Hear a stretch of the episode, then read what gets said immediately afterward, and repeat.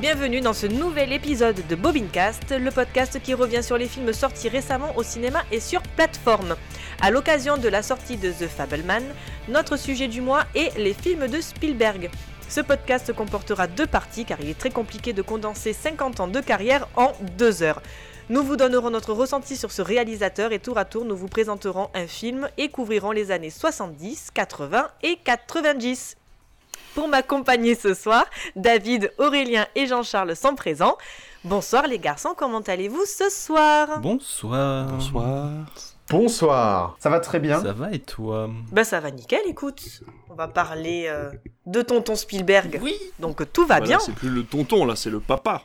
C'est papa. Oui, mais on aime bien l'appeler tonton. On sait pas. C'est c'est le tonton qu'on aimerait tous avoir peut-être. J'aimerais rectifier une petite chose que tu as dit. C'est faisable de faire les 50 ans de carrière en un podcast, mais pas pour notre santé mentale. Si c'est aussi Le long que Sp- Spider-Man, ouais, voilà. le c'est ça. podcast. Spider-Man. On s'est compris. Ouais, voilà. Non, non. voilà.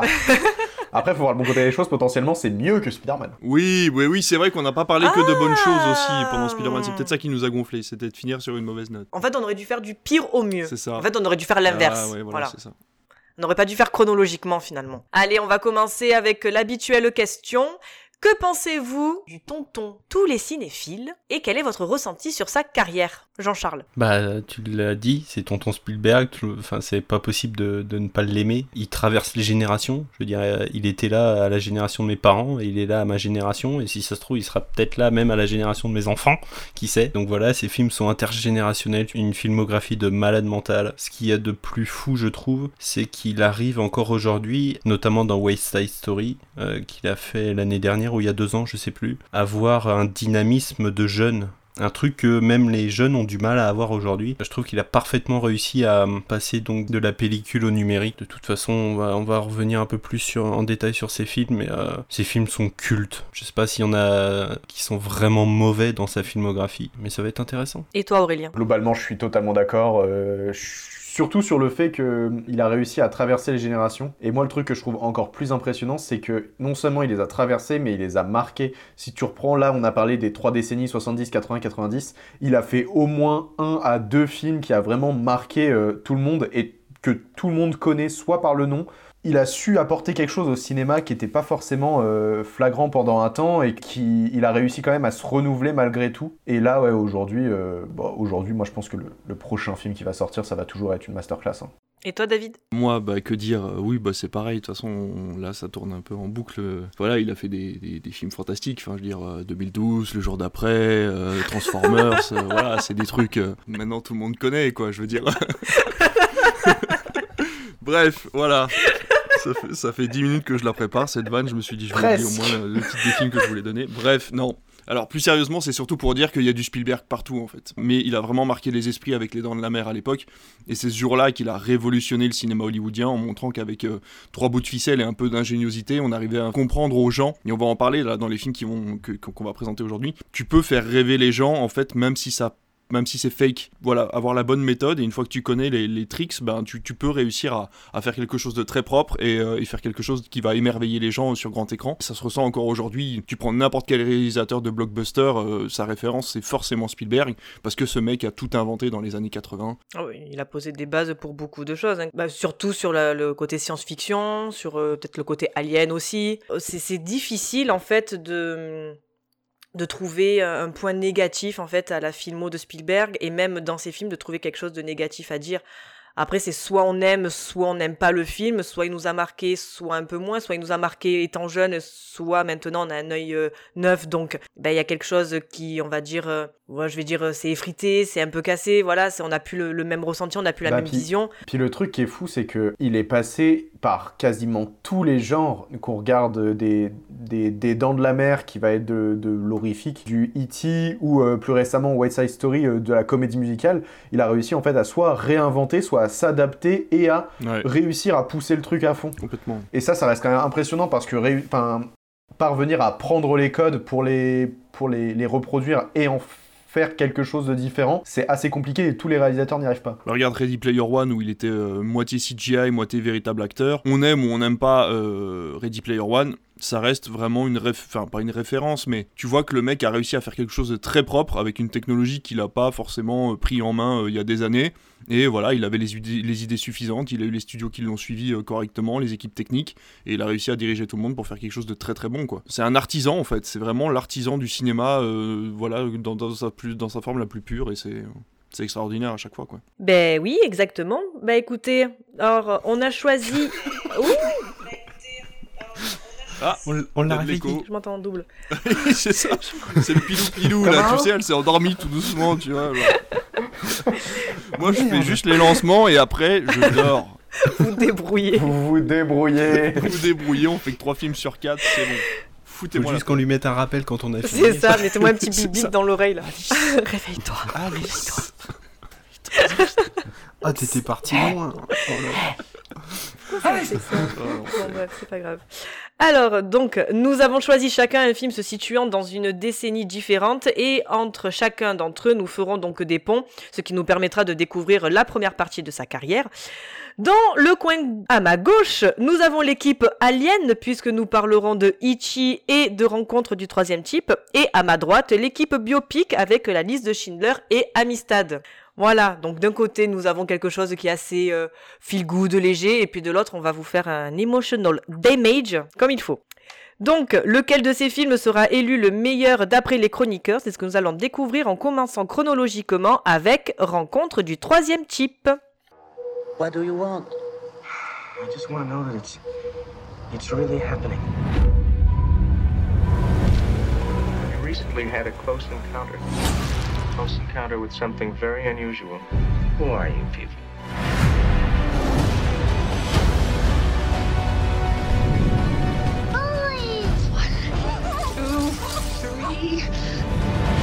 I'm seeing the shape. Damn it, I know this. I know what this is. This means something. What did you expect to find? An answer.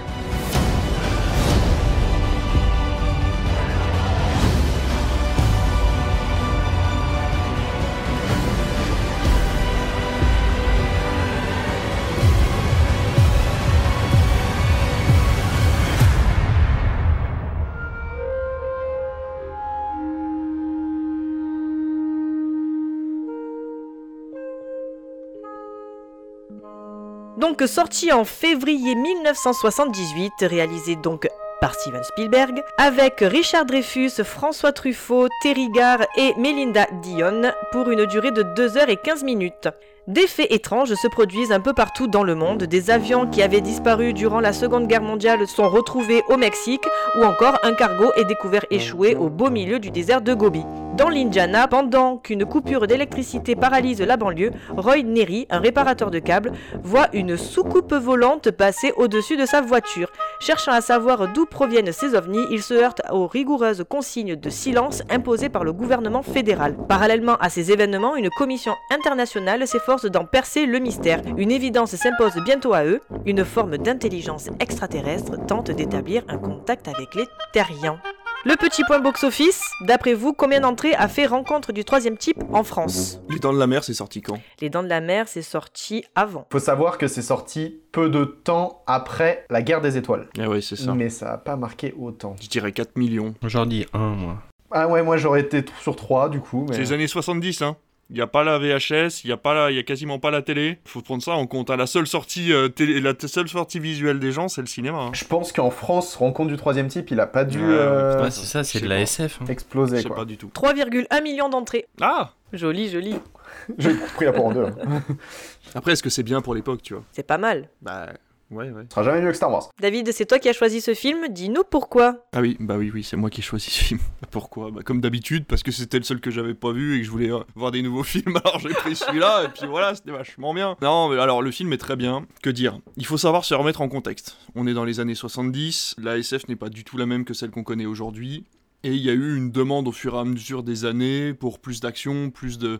Puis tout ce qui est scientifique, la science a évolué en fait en 40 ans, et on ne voit pas la science-fiction aujourd'hui comme on la voyait à l'époque. Prends l'exemple de Premier Contact de Denise Villeneuve, n'a pas du tout... Ça parle exactement de la même chose, mais ça n'a pas du tout la même allure que Rencontre du troisième type. Par contre, la société n'a pas changé, c'est-à-dire qu'il y a une partie de l'armée d'un côté, une partie des chercheurs de l'autre, et les gens obsédés par ce truc qui débarque. Euh, Spielberg, il a essayé avec ce film-là de faire quelque chose d'assez extraordinaire, c'est de prendre comme postulat base en fait la science-fiction et d'essayer d'y mettre un message politique. Alors moi j'y ai vu un message politique, tout le monde ne le verra pas forcément, mais il a fallu que je trouve un message politique parce que sinon je trouvais que le film manquait d'intérêt. C'est-à-dire que le film fait quand même plus de deux heures, et c'est plus de deux heures où tu suis des scientifiques qui n'avancent pas dans leurs recherches et où tu suis un gars qui n'avance pas dans ses recherches non plus. Et à la fin, il reste euh, une demi-heure, trois quarts d'heure où vraiment les deux rentrent en collision et euh, les extraterrestres arrivent. Excusez-moi pour le spoil, hein, c'était en 76 donc on va peut-être euh, voilà. Mais voilà, en gros, euh, bah, ils arrivent quand même à faire cette rencontre. Mais j'avoue que si tu vas pas chercher ce message politique des Américains, espèce d'obsession d'ovnis, de soucoupe volante, etc., la désinformation de l'armée américaine et du gouvernement, la surconsommation, la surpublicité aussi, parce qu'ils sont tout le temps en train de regarder des pubs à la télévision, il y a des pubs de partout dans le film. Je pense que c'est fait exprès. Et en fait, il y a tout un truc autour de la population, du cerveau, du. Enfin voilà, moi j'ai vu ce message-là dans le film c'est pas forcément vrai. Le film est bien, le film se regarde, il a vieilli pas dans ce qu'il essaye de dire, pas dans les effets, si un peu dans les effets spéciaux et encore ça passe, mais vraiment c'est plus dans son rythme en fait. À l'époque, on pouvait faire de la SF, on pouvait faire du drame, on pouvait faire du, fantastique avec un rythme très lent où en fait, ben voilà, on va trimballer euh, le spectateur de A à Z en te disant, ben en fait, tu sauras ce qui se passe dans les dix dernières minutes. Et on pouvait faire ça parce que psychologiquement ça passait, parce qu'il y avait très peu d'effets spéciaux à l'époque, parce qu'on pouvait pas faire grand chose d'autre. Donc euh, voilà, tout se passait au niveau de la relation des personnages et des personnages. Je pense que s'il fallait refaire Rencontre du troisième type aujourd'hui, on ne le ferait pas du tout de la même façon. Et d'ailleurs, bah, justement, je reprends l'exemple de Premier Contact, où Premier Contact, le rythme du film n'est pas du tout le même. Voilà, on parle plus, là, on, est, on part carrément dans tout ce qui est voyage temporel, etc., dans Premier Contact, et euh, dans tout ce qui est physique quantique, parce que, bah, encore une fois, il y a eu l'évolution de la science, et on ne peut plus se permettre de parler de rencontres d'extraterrestres aujourd'hui comme on pouvait le faire il y a 40 ou 50 ans. Je ne conseillerais pas Rencontre du troisième type comme premier visionnage euh, d'un Spielberg. Je pense qu'il faut vraiment connaître la SF et vraiment connaître Spielberg pour pouvoir se lancer dans ce film-là. Parce que sinon, on peut très vite être perdu et se dire, ah oui, d'accord, en fait, c'est de la merde. Voilà, si on n'est pas un gros cinéphile et qu'on n'arrive pas à aller plus loin que ce qu'essaye de nous montrer le film. complètement... Aurélien Aurélien, Jean-Charles Vas-y, moi je prends le, la main si tu veux. Vas-y, vas-y, allez vas-y. Je suis totalement d'accord. Parce qu'il faut il faut savoir que euh, j'avais vu le film il y a longtemps, que je viens de le, je l'ai revu là, et que pour le coup, euh, moi, tout ce que je me souvenais du film, en fait, c'était les grandes scènes avec euh, les, vaisseaux et tout ça, tu tout ce qui est fabuleux et toute l'histoire, en fait. Et en fait, en revoyant le film, je me suis rendu compte que c'est vrai que l'histoire était un peu vide. Et pour le coup, moi, j'ai pas vu le message politique. Enfin, j'ai pas capté le message politique, j'ai pas fait attention à ça. En fait, je suis sorti du truc en me disant simplement, ah, c'est vrai qu'on se fait, on s'ennuie quand même souvent Genre, euh, la, moitié du film, c'est juste euh, les, gens qui recherchent leur truc, et en fait, il n'y a jamais vraiment de lien entre les persos. Et l'autre moitié du film, c'est on va aller là-bas, on va faire le, on va, on va voir ce qui va se passer, et en même temps, on se cache, tout ça. Mais enfin, en fait, ça m'a pas subjugué plus que que ce que je pensais. Et c'est vrai que pour le coup, là, une personne lambda qui souhaite découvrir euh, genre euh, la science-fiction ou même Spielberg par ce film, c'est la pire idée. Et en fait, le truc qui a dû poser problème justement à ce film, c'est comme je disais juste avant, il y a Star Wars qui est sorti avant. Et Star Wars, pour le coup, lui, il a créé un vrai rythme, il a posé des, trucs en termes de science-fiction qui fait que quand Rencontre du troisième type est sorti, il avait peut-être déjà un peu de retard. Après, la différence, c'est que Star Wars, c'est un film d'aventure, science-fiction, voilà, space opéra, alors que Rencontre du troisième type, c'est un drame de science-fiction. C'est ça. Donc en fait, les, les objectifs sont pas les mêmes. Après, ce qui est intéressant, c'est quand même que euh, Spielberg, à l'époque, a réussi à penser et à imaginer le fait que des extraterrestres viennent à notre rencontre et comment ça pourrait se dérouler de manière pacifique. Parce qu'on avait déjà vu des films de science-fiction qui montraient des aliens, comme qui euh, pour le coup euh, était pas un, extraterrestre gentil. Là, on a une rencontre homme-alien qui se fait de manière progressive et bienveillante. Du coup, on va pas avoir le, le, côté euh, horrifique qui va sortir et on va avoir vraiment ces personnages qui vont juste essayer de comprendre ce qui se passe sans rentrer non plus dans le on se fait envahir. Après, il y a quelque chose de profondément humaniste en fait dans Rencontre du troisième type, justement parce que Spielberg a toujours voulu faire de l'humain. On va en parler après avec la liste de Schindler ou avec Amistad. Il a envie de montrer qu'il y a du bon en fait euh, partout et que euh, quelqu'un que tu ne connais pas n'est pas forcément ton ennemi. Et euh, c'est la différence avec Alien qui implicitement en fait voilà était horrifique. Les études ont prouvé que Alien était très profond dans ce qu'il essayait de dire, mais à la base, quand les gens sont allés voir Alien, c'était un film d'horreur, tu vois. Et quand tu es allé voir Star Wars, bah tu voulais un film d'aventure. Là, Spielberg, il est arrivé, il a posé des pylônes, il a dit Moi, je vais faire un drame où je vais, être beaucoup, je vais parler d'extraterrestres, mais ce sera beaucoup plus profond. Tout ça, en fait, il l'explique dans, dans le bouquin qui est sorti il y a pas très longtemps. euh, ça s'appelle Steven avant Spielberg, je crois. Où en fait, il explique que, étant petit, son père l'a réveillé en pleine nuit. L'a foutu dans la voiture, ils ont fait une heure de route, ils ont tracé une heure de route, ils ont rejoint en fait un groupement qui était euh, genre en haut d'une colline ou je sais pas quoi, en pleine nuit. Ils sont installés, et en fait il y a eu euh, une pluie d'étoiles filantes, je crois, ou quelque chose comme ça, qui sont passées au-dessus d'eux.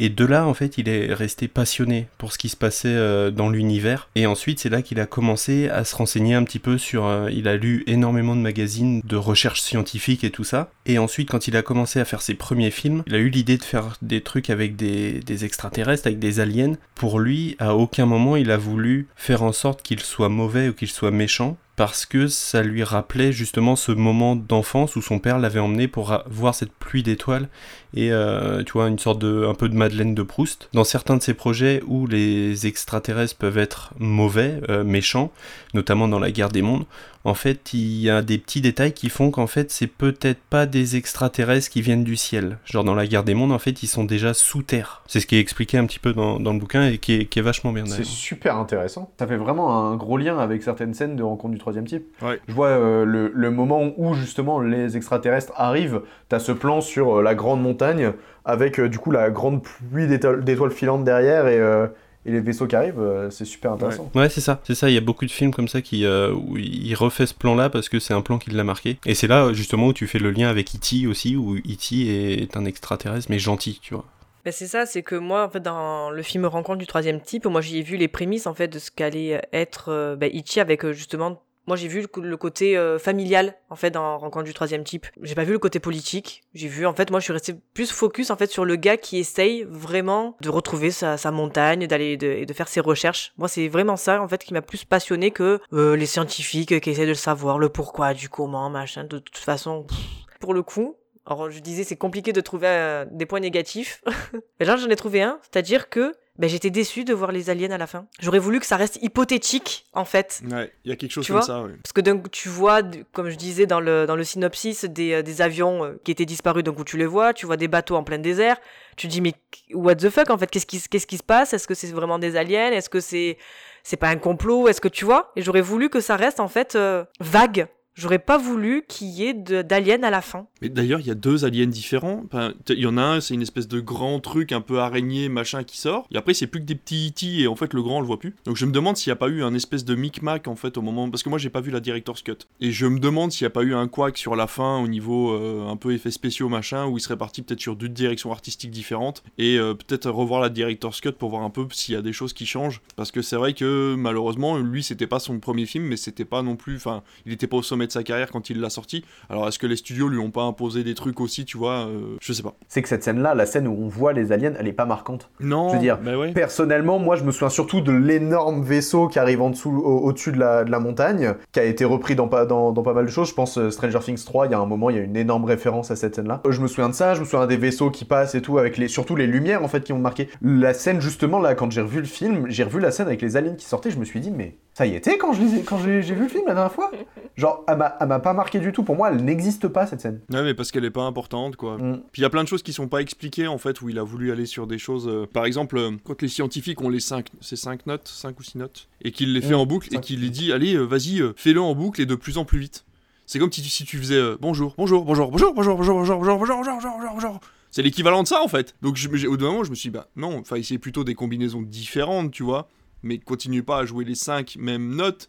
Tu vois, enfin, au bout d'un moment, c'est comme si tu disais un mot super rapidement, 100 fois de suite à quelqu'un qui ne comprend pas le mot, en fait. Puis après, pareil, ils font un espèce de concert et ils sont tous là, genre, waouh, on est en cours euh, d'extraterrestre level 1. T'es en mode, non, tu ne comprends pas, en fait. euh, Voilà, ils sont pas là. Et en plus, au bout d'un moment, ça s'arrête et c'est genre, Bon, voilà, on a fini votre concert, et puis du coup, on va sortir. Donc, euh, c'est vrai que la fin du film, malheureusement, est un peu décevante. Ça, c'est le truc qui m'avait fait marrer. C'est justement, tu sais, ils jouent les notes en boucle et tout ça. T'as le, le gros vaisseau qui arrive, du coup, ça joue les mêmes notes. Eux, ils rejouent les notes. Le vaisseau joue d'autres notes.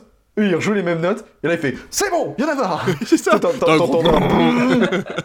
sont en mode Qu'est-ce qui s'est passé? Il joue des notes, il fait Attends, change Ouais, c'est ça. C'est vraiment genre, il prend son clavier, puis il appuie comme ça dessus, c'est genre, ta gueule C'est moi qui décide Dis autre chose Je vois trop, tu sais, un petit alien comme ça en train de taper sur un clavier, tu sais.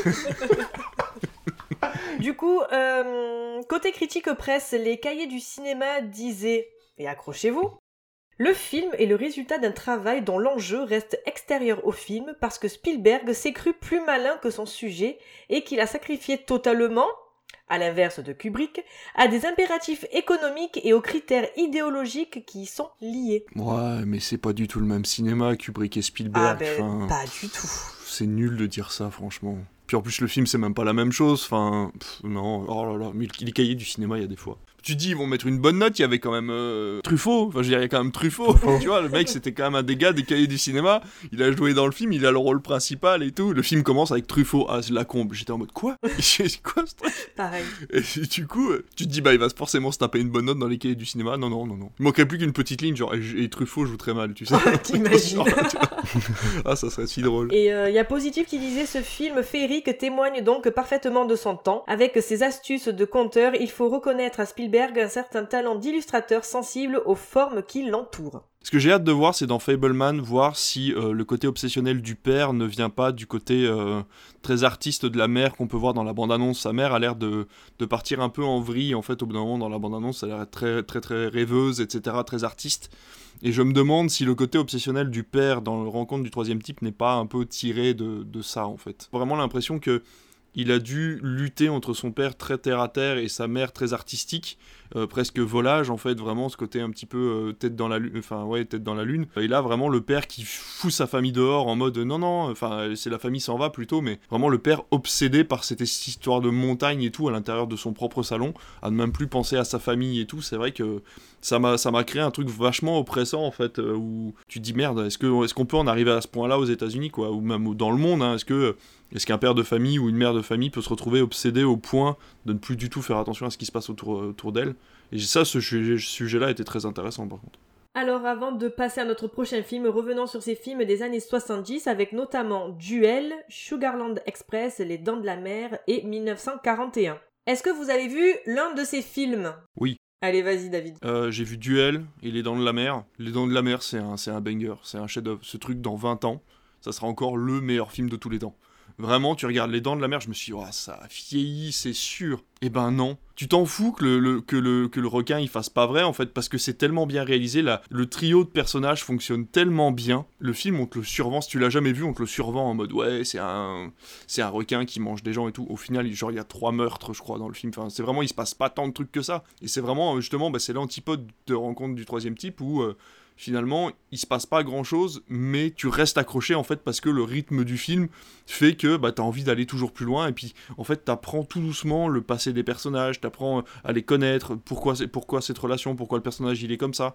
Et euh, il y a des plans iconiques dans, dans Les Dents de la Mer. Vraiment, euh, moi Les Dents de la Mer, je peux le conseiller à n'importe qui. Et Duel, euh, Duel c'est un truc de malade. Enfin, vraiment, Duel. C'est le truc, on en parle tout le temps, euh, la, réplique sort souvent, mais quand Orelsan te dit si t'as envie de filmer un truc, t'as juste besoin d'un truc qui filme, c'est vraiment ça, quoi. Je veux dire, Spielberg a réussi à filmer une tension entre deux personnages, dont un que tu ne vois jamais, et où tout le film se passe dans une voiture, quoi. Une voiture et une station d'essence, mais voilà, en gros, le méchant, c'est un camion. Et depuis ce jour-là, on parle de destination finale où t'as peur des rondins de bois, des camions sur l'autoroute. et ben, je suis désolé. Et ben, moi, depuis que j'ai vu Duel, à chaque fois que j'ai un camion qui me suit, j'ai peur qu'il me fasse des appels de phare et qu'il me suive jusqu'à chez moi, quoi. Parce que, euh, voilà, il- ce mec a réussi à créer une tension avec, avec deux véhicules et une caméra, quoi. Et je trouve ça absolument génial. Mais c'est ça, c'est que là on parle de deux films qui ont vraiment les codes de l'horreur en fait. Il a commencé finalement avec des, des films d'horreur. Ouais. À la différence, alors c'est pas lui qui l'a réalisé, mais bon, il était quand même euh, beaucoup beaucoup dessus. C'est Poltergeist, full horreur. euh, en plus l'horreur que je déteste, quoi, les, le truc paranormal. Je ne l'ai jamais vu, je ne le verrai jamais. L'Exorciste qui était sorti à peu près au même moment, je crois. mais tu vois, non, mais Ah, voilà, où c'est des films qui vraiment, c'est- voilà, Oh. c'est- pas pour tout le monde, quoi. Alors que lui a réussi à créer, on va dire, de l'horreur familiale entre guillemets, quoi. Enfin, Et c'est vrai que tu te dis, mais euh, putain, Tu as un camion qui est, qui est devant toi, tu veux le doubler parce qu'il te gonfle, Mm. qu'il roule pas, tu fais ah, C'est ça. Est-ce que vraiment ça vaut le coup finalement? C'est un truc que ça peut Oui, t'arriver c'est ça. en fait, c'est c'est ça qui est, qui est fort. Par contre, c'est le- la fin est abrupte, hein. même sur Duel, la fin est abrupte. hein. C'est-à-dire Ouais. t'as la séquence de fin et bam, générique. Il Tu sait fais, pas oh. comment finir ses films. Bah c'est pareil, E.T. E.T. y a pas de conclusion en fait. E.T. repart. Et pff, C'est ça. merci générique, au revoir, tu Exactement. vois. Genre j'ai fini mon film, euh, vous avez pas besoin de savoir la suite quoi. C'est ça. Et si je peux me permettre de rajouter une petite anecdote euh, qu'il faudra euh, potentiellement fact-checker par rapport à la rencontre du troisième, troisième type. Je reviens sur Star Wars parce que j'aime parler de Star Wars. George Lucas et Steven Spielberg sont très très copains. George Lucas, du coup, il allait sortir son premier Star Wars, il était un peu en hésitation sur, euh, sur le fait que ça allait marcher ou pas. Spielberg lui a proposé, bah, il fait écoute, si tu veux, ce qu'on fait, c'est que moi je vais sortir aussi mon film de science-fiction. C'est-à-dire que je te, je te donne 10% des recettes de mon film et tu me donnes 10% des recettes du tien. Donc pour vous dire que euh, Spielberg a gagné beaucoup d'argent. Grâce à George Lucas. Ah, puis tu te dis, il faut être sa- sacrément pote quand même pour euh, proposer ça et accepter ça, quoi.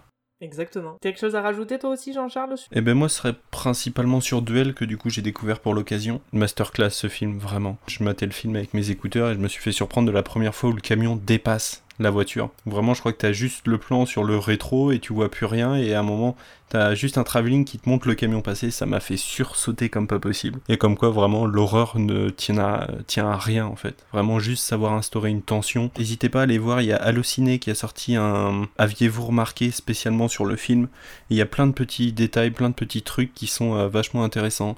Genre par exemple, euh, en regardant bien les détails, à l'avant du camion, t'as plusieurs plaques d'immatriculation, t'en as 5 ou 6 je crois, et tu te dis putain est-ce que ça correspondrait pas à d'autres voitures qu'il aurait pris en filature et qu'il aurait détruit ou tué le conducteur ou quoi que ce soit. Et donc ça c'est vachement intéressant, je vous invite à aller voir ça, c'est sur euh, la chaîne YouTube d'Allociné. Allez, on va continuer donc avec notre, notre deuxième film qui est E.T. Dans ce quartier paisible, dans cette rue tranquille, un mystère se révèle. Et une aventure commence. Je veux le garder avec moi. Qu'est-ce qu'il fait? E.T. Maison, téléphone. E.T. téléphone à sa maison. E.T. l'extraterrestre. Je suis toujours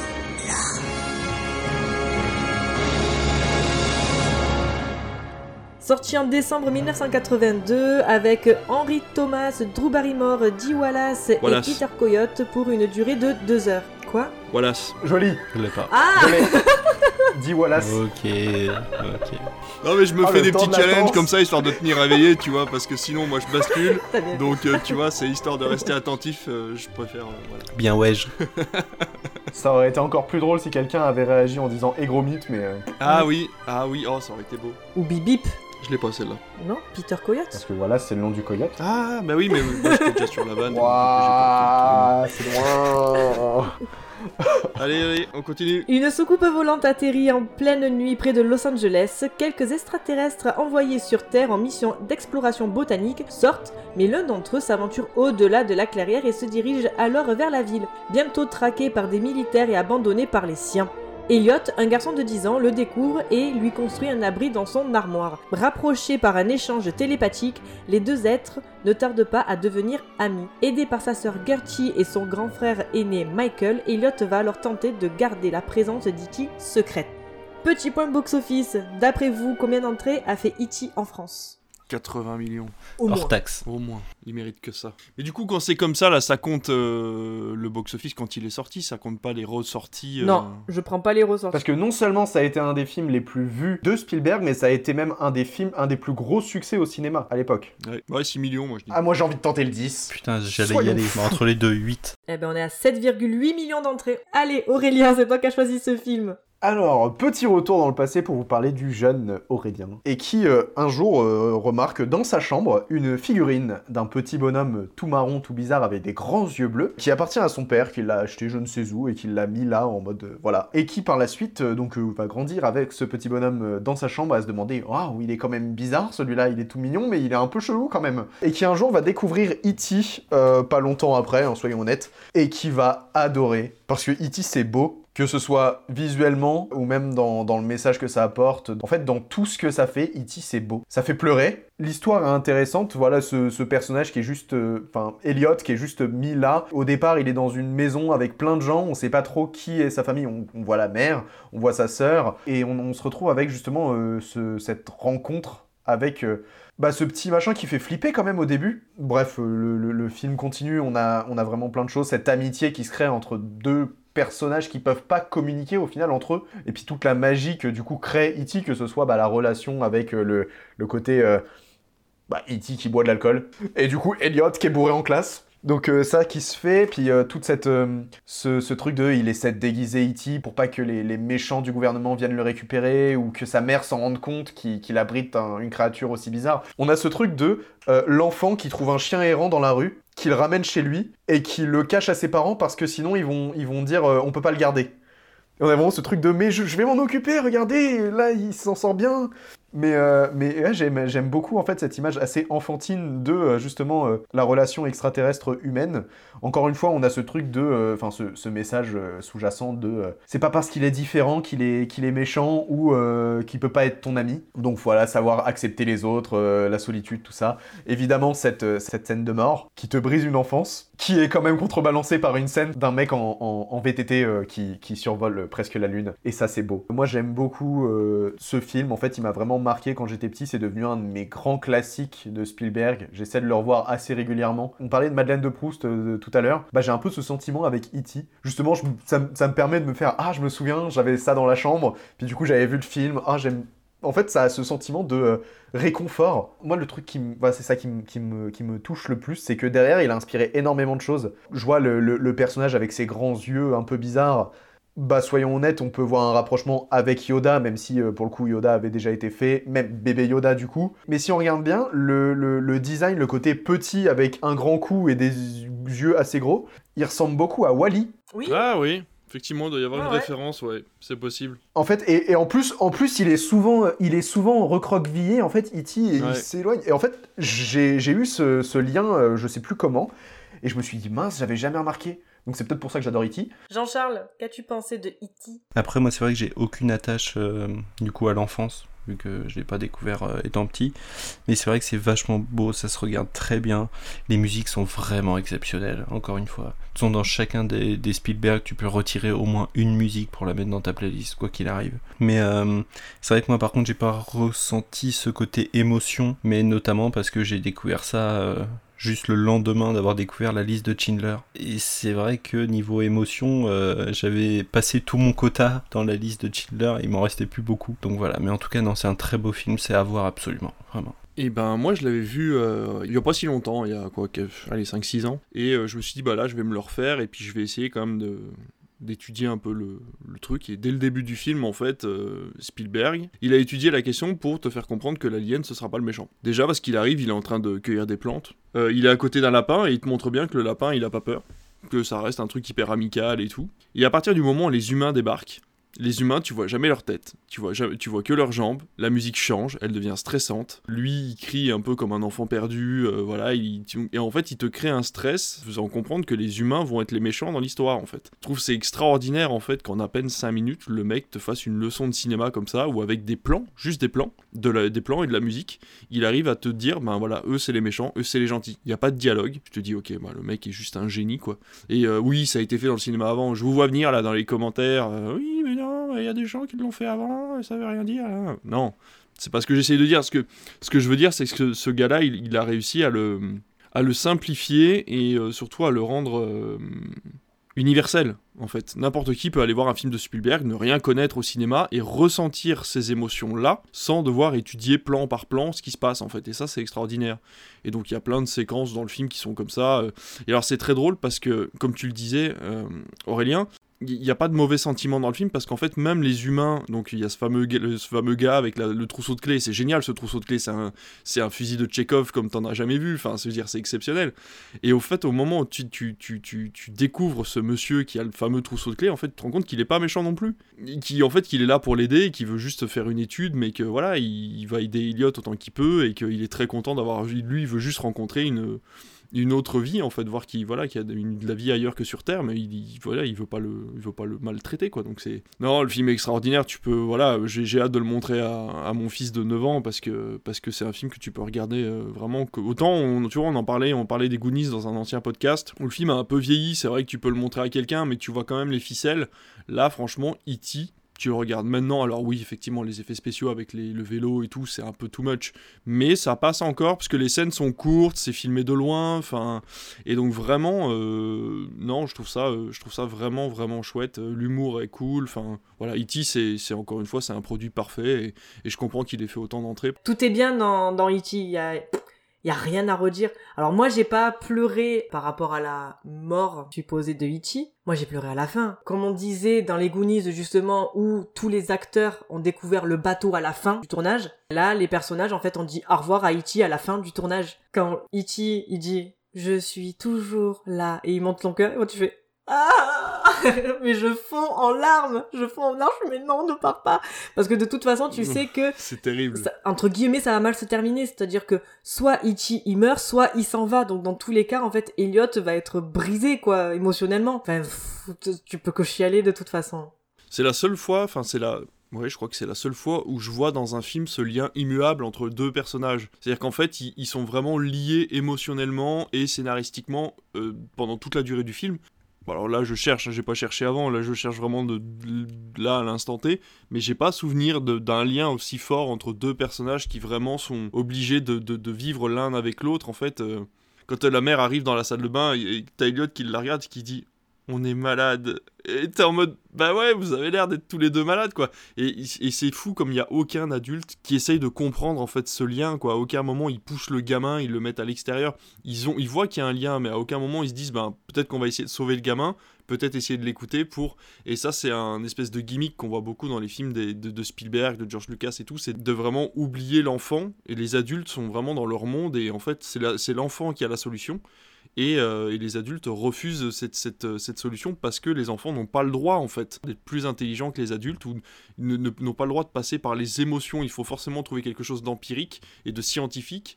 Alors que là, en fait, c'est juste des émotions, quoi. Et enfin, c'est c'est extraordinaire d'arriver à transmettre autant de choses dans un film aussi simple. Mais c'est ça, c'est qu'à un moment, tu as le grand frère qui dit mais regarde, tu t'entends parler, euh, tu dis chaque fois on, on, on, mais non, il n'y a pas de on en fait. C'est là où lui se place tu vois, entre les deux, c'est-à-dire qu'il est plus vraiment enfant, il n'est pas vraiment adulte non plus, mais il essaye de comprendre, mais en même temps, t'as son frère qui euh, le rejette en disant mais non, euh, tu dis n'importe quoi, euh, on est malade, ben oui, on est malade. Enfin voilà, il envoie un peu chier quoi. Même ça, c'est super intéressant, mais même pareil, moi j'ai adoré la scène où t'as la mère et Gertie qui rentrent et tu as ah regarde il y a Ichi il est là oui oui euh, il faut que je te présente quelqu'un oui oui oui et lui il passe et derrière il repasse il repasse et la mère jamais elle le voit quoi parce qu'elle est tellement dans le fait de ranger ses courses de, la récupérer ses fringues au pressing il faut qu'elle enfin voilà ce que fait ce que font des parents normaux finalement être toujours pressés par le temps jamais avoir euh, euh, cinq minutes pour te poser euh, finalement avec ton gamin l'écouter et tout et tout donc non c'est génial ce film il est génial Puis en, en plus de ça, tu peux voir encore une fois la grande amitié entre Spielberg et Lucas parce qu'au début du film, t'as le, le petit qui joue avec ses petites figurines Star Wars. Euh, plus tard, après, quand euh, E.T. est sous le drap et qu'il se balade dans la rue, il croise un Yoda et donc c'est euh, le petit clin d'œil qui fait vachement plaisir. Et je rebondis sur ce que tu disais, David, sur le fait que les enfants ont toujours la solution. euh, ça s'est vérifié en plus dans la série Obi-Wan où en fait, tu sais, t'as cette course-poursuite dans la forêt, t'as la petite qui a la solution qui passe par-dessus les troncs d'arbres et les, les, les adultes arrivent devant, puis bah non, parce que comment on fait, on passe par où?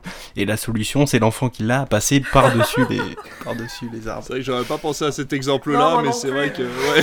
Quel enfer pas. la, la gamine, elle est comme trois pommes, elle arrive à semer des adultes, quoi, mais à quel moment? Oh Dernier exemple aussi euh, sur euh, E.T., c'est euh, la réaction de son grand frère et de sa petite sœur. C'est-à-dire qu'en fait, de base, dans un film moderne, lui garderait le secret pour lui tout seul. Il irait peut-être en parler à son meilleur ami, à la limite, tu vois. Et... Mais le secret serait très vite éventé. Alors que là, en fait, il le confie à son frère, il lui montre. Et son frère, et ça c'est une réaction qu'on aimerait tous, et c'est là que Spielberg est, bon, parce qu'il arrive à nous faire rêver avec ça. On rêverait que notre grand frère nous suive dans notre délire, en fait. Il n'y a, y a, pas de- y a de mauvaise intention de son grand frère, alors que dans les années 2000-2010, souvent le grand frère, c'est celui qui a les mauvaises intentions, qui fait des conneries, et qui va gâcher un peu le truc, le secret du... Et là, non, c'est vraiment les trois enfants sont liés à Haïti, et ils vont garder le secret au maximum, et vraiment, euh, j'ai- j'aime bien voir justement cette fraternité euh, entre, entre les membres dans E.T. Vraiment, il n'y a pas de mauvaise intention dans E.T. Il n'y a, pas- il y a pas véritablement de grands méchants, quoi. Juste des gens dépassés par les événements. C'est ça. Et puis moi, ce que j'aime bien pour le coup, c'est que le fait d'avoir des enfants, enfin, qui, le fait qu'il y ait des enfants et que ce soit les personnages principaux, en fait, c'est pas eux. C'est pas en faisant une connerie que l'hi- l'histoire avance. Ouais. Il y a beaucoup de films et de séries, par exemple. Moi, il y a une série aux arcs. Tu as les parents, ils vont un moment dans un, dans un motel, ils disent aux enfants, vous restez là. Et bien sûr, les enfants, qu'est-ce qu'ils font? Ils ne restent pas là. Et ça me saoule, voilà. Donc c'est au bout de deux épisodes et j'ai lâché parce que je me dis, les enfants sont pas cons, il faut arrêter de chaque fois de montrer à l'écran que les enfants sont teubés. C'est pas vrai, voilà. Et on le prouve, ça le prouve avec Ichi. Mais c'est pas eux, c'est pas en fait, c'est pas leur connerie qui fait avancer l'histoire et c'est ça qui est bien en fait. Après, pour euh, on parlait tout à l'heure de Stranger Things, je voulais rebondir, là, rebondir là-dessus, mais j'attendais qu'on parle d'E.T. J'ai vraiment pris conscience que la première saison de Stranger Things, c'est pas de la référence, c'est Ah, de la copie. Pur et dur, hein. On est vraiment sur de la copie pure et dure de, du- de- des stéréotypes de personnages. Même au début, en fait, c'est une version simplifiée euh, auquel il joue, mais il joue à Donjons et Dragons, enfin, il joue à un espèce de jeu de rôle au début, euh, dans E.T., et ils y jouent aussi dans la cave, euh, dans, dans, dans Stranger Things. Et les, personnages sont, sont les mêmes, quoi. T'as le casse-cou, t'as le mec un peu marrant, euh, et les vélos sont les mêmes, et il y a certains plans qui sont identiques. Quand ils posent les vélos et que tu vois juste le vélo qui se pose, enfin, je veux dire, c'est des plans qu'on a vus et revus dans Stranger Things. Et donc, du coup, j'ai été presque déçu, en fait, de Stranger Things en me disant, ah ouais, en fait, les mecs sont même pas allés dans la référence, ils sont vraiment dans la copie nostalgique pure et dure pour te dire, hé, t'as vu, t'as vu, t'as vu Et donc, du coup, c'est un, un peu dommage, quoi. Ça casse un peu le mythe euh, de, la, de la série années 80, qui copie d'ailleurs les années 80, alors que E.T., bon, bah, forcément, ça a été fait dans les années 80, mais ce que je veux dire, c'est qu'on on voit la différence entre un film tourné dans les années 80 quand on voit E.T.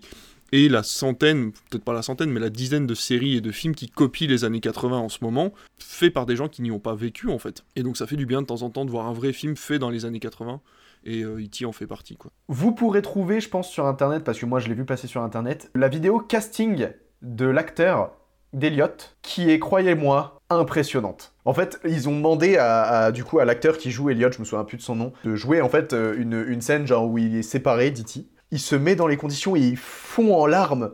Il a, je, sais pas, il a 10 ans. Même moi, en regardant, j'ai eu les frissons du, moment en fait dans, le film. Et juste en se voyant ça, et apparemment du coup en sortant de l'audition, Spielberg a dit bah cherchez pas, on l'a, on le prend. Et pour la dernière petite anecdote, la fin de E.T. là, où il dit euh, je serai toujours là. Bah en fait c'est repris dans How I Met Mother, dans la dernière saison, avant-dernier épisode je crois. À un moment donné, il y a un, un, gars qui part et du coup il dit euh, non ça va être trop triste, viens on se le fait à la E.T. Et du coup il fait je serai toujours là. Il fait ouais t'es flippant, dégage. Voilà, juste pour cette vanne, je, je voulais la ressortir un moment.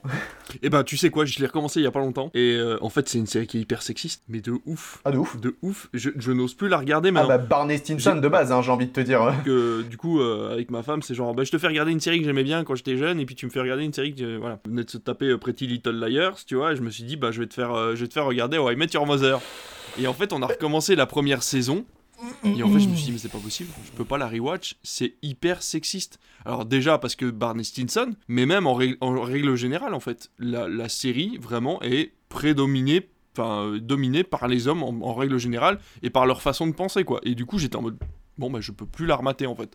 Et de temps en temps je regarde des replays enfin des, des, rediffusions à la télé et en fait ouais il n'y a plus aucune vanne qui passe. À la différence de Friends qui est accusé effectivement d'avoir été un peu trop euh, blanche etc ce qu'on peut euh, tout à fait accepter hein, voilà. Mais qui ont encore des vannes qui fonctionnent aujourd'hui quoi. Qui sont pas si c'est enfin qui sont pas vraiment sexistes en tout cas pas toutes mais vraiment à Met, euh, waouh ça a pris un gros coup quoi donc euh, Ah bah c'est border. hein. Ouais, c'est très border. ouais. Vraiment, je m'attendais pas à ça, quoi. Je, me- je me souvenais pas avoir. euh, Pourtant, j'étais fan de la série, mais. Ça vaut pas Scrubs. Non, bah, Scrubs, c'est pareil, putain. Ah bah de- ça a vieilli mais... euh, Mais le côté émotion de ça, Scrubs ça, est toujours là, en fait. Il y a vraiment plein plein de, Voilà. choses dans Scrubs à récupérer, mais c'est vrai que l'humour, euh, c'est pareil, quoi. C'est vraiment border. Malheureusement comme tout, c'est représentatif de son époque. Exactement. Bah oui, exactement, c'est ça. Mm. Il faut réussir à. Mais bon, ah mettre, c'est pas si loin. Bah ça a commencé en 2005. Ah ouais, putain. 2005, 2000... 14, je crois, à la fin. La société a bougé en 10 ans. tu Ça va bientôt faire 10 ans. Ouais. 15. Non, 10. Non, elle a raison. Non, elle a raison, Bah, en 2023. La fin de la Ah, série voilà. était, en- était il y a 10 ans. Ah oui, la fin, oui, oui, Oui. non, mais le début de la série, oui, oui, par contre, c'était il y a plus de 15 ans. Ah, c'est bien, bientôt, bientôt il y a 20 ans, quoi. Ouais. quelques Vieux. années. Oh là là, on est vieux. Bref, allez, on a fini avec Kitty Oui, On a fini avec Kitty. Allez, avant de passer à notre prochain film, revenons sur ces films de la décennie 80 avec notamment La couleur pourpre, L'Empire du Soleil et Always. Il sortira lors de cette décennie la trilogie Indiana Jones. Nous n'en parlerons pas dans cette édition puisqu'il aura droit à son propre hors-série à l'occasion du cinquième opus qui sortira cette année, donc en 2023. Encore une fois, donc je me tourne vers vous les garçons, avez-vous vu l'un de ces films? Je vais être honnête, j'ai vu Always pour une scène et c'est la seule dont je me souviens, c'est-à-dire que dans les années 80, Audrey Hepburn avait pris sa retraite et Steven Spielberg allait la voir pour lui, pour lui dire Eh, viens apparaître dans, ma, dans, dans mon film. Et elle est sortie de sa retraite pour venir dans son film. J'ai vu Always juste pour cette, la scène de, de Audrey Hepburn dans le film Always. Voilà, c'est tout ce qui m'a marqué. Je me suis dit Ah, je l'ai vu C'est tout. Bon, et ben alors si c'est tout, on va passer à notre prochain film qui est La liste de Schindler. C'est le moment de pleurer Le mood va descendre d'un Ah coup, ouais, là, tu vois. c'est- c'est- ça va être radical. La loi m'obligeait à vous le dire, monsieur, je suis juif. Bon, moi je suis allemand. Et voilà. Vous voulez ces gens-là? Mes gens, je veux mes gens. Qui êtes-vous, Moïse? On dit que votre usine est un havre. On dit que vous êtes bon. Qui dit ça? Tout le monde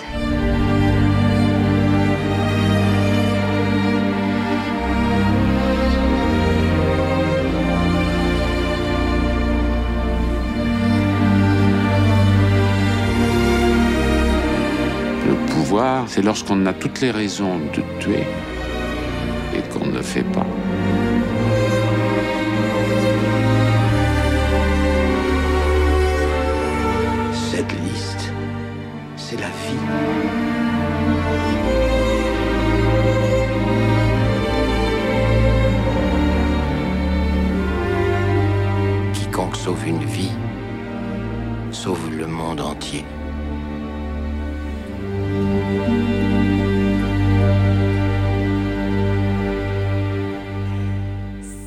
Mars 1994 avec Liam Neeson, Ben Kingsley, Ralph Fiennes et Caroline Goodall. Goodall Goodall Mais quel casting. Pour une durée de 3h15 minutes. Et deux DVD. Et deux DVD. Bah oui, c'est à l'ancienne ça. Ah je Non mais oui, c'est vrai que j'en ai parlé à toi Alice, mais euh, il faut savoir qu'au bout de 2h08 de film, le truc s'est arrêté et comme ma PS1 à la fin de Final Fantasy m'a dit insérer le disque 2. Donc ça te coupe un peu du film, effectivement. Mais, mais au moins l'ai... l'occasion de décompresser. mais la qualité était bonne. Est-ce que j'ai vraiment envie de voir la dernière heure sachant que c'est la pire? Bah ouais, mais je savais pas, moi je l'avais pas vu, donc du coup, je l'ai mis quand même. Alors, évocation des années de guerre d'Oskar Schindler, fils d'industriel d'origine autrichienne rentré à Cracovie en 1939 avec les troupes allemandes. Il va tout au long de la guerre protéger des juifs en les faisant travailler dans sa fabrique et en 1944 sauver 800 hommes et 300 femmes du camp d'extermination d'Auschwitz. Petit point box-office. D'après vous, combien a fait d'entrée la liste de Schindler en France? 5 millions? Ouais, le sujet est quand même assez grave, moi je dirais un peu moins, je dirais 3 moi. 2,6 millions d'entrées. Ah, Bien joué. Tu t'améliores, David, sur ce ça dépend, ça dépend. C'est les audiences télé, ça m'aide. C'est ça. tu t'entraînes du coup. C'est ça. Alors du coup, Jean-Charles, c'est toi qui as choisi ce film. Pourquoi? Bah parce que je l'avais jamais vu et que ça fait partie des classiques. Je crois que vraiment rien ne prépare à ça. Et on n'en ressort pas indemne. Parce que c'est quand même vachement violent. Il y a des scènes très choquantes. On va commencer ça, voilà la première euh, apparition de Ralph Fiennes. Je l'ai pas reconnu. Genre moi j'ai j'ai j'ai su qu'il était dans le film au générique de fin quand j'ai vu Ralph Fiennes. On peut peut-être dire qui est Ralph Fiennes aux gens? C'est Voldemort. Lord Voldemort. C'est parce qu'il avait son nez que tu l'as pas reconnu. Voldemort Ah, était plus peut-être. gentil. Ouais, de fou. Du coup, Google est ton ami pour savoir quel personnage il joue et quand tu découvres le personnage, tu dis Oh non, c'est pas possible. Mais c'est que des, scènes incroyables ce film. Vraiment, la scène où Ralph Fiennes est, sur le balcon euh, de sa résidence avec le camp en extérieur où il est torse nu avec le fusil à lunettes sur l'épaule. Mais oh, ça m'a glacé le sang. Et il y a que ça pendant tout le film, vraiment que des scènes choquantes. Spielberg nous, nous filme la mort comme jamais je ne l'ai vu. Vraiment, j'ai vu des dizaines de films, mais jamais j'ai vu des scènes de mort comme ça. Les scènes d'exécution sont d'une violence et d'un réalisme euh, choquant et, grave. La scène de la liquidation du ghetto de Cracovie qui dure, euh, qui dure 20 minutes c'est une, souffrance de 20 minutes. Euh, à la base, euh, j'ai lu dans les notes de tournage euh, de l'édition collector que cette scène devait faire 2 ou 3 minutes, je crois, et c'est Spielberg qui l'a retravaillé pour qu'elle elle fasse beaucoup plus long, pour qu'elle fasse 15 ou 20 minutes. C'est pendant cette scène, je crois, que j'ai eu le plus de frissons parce que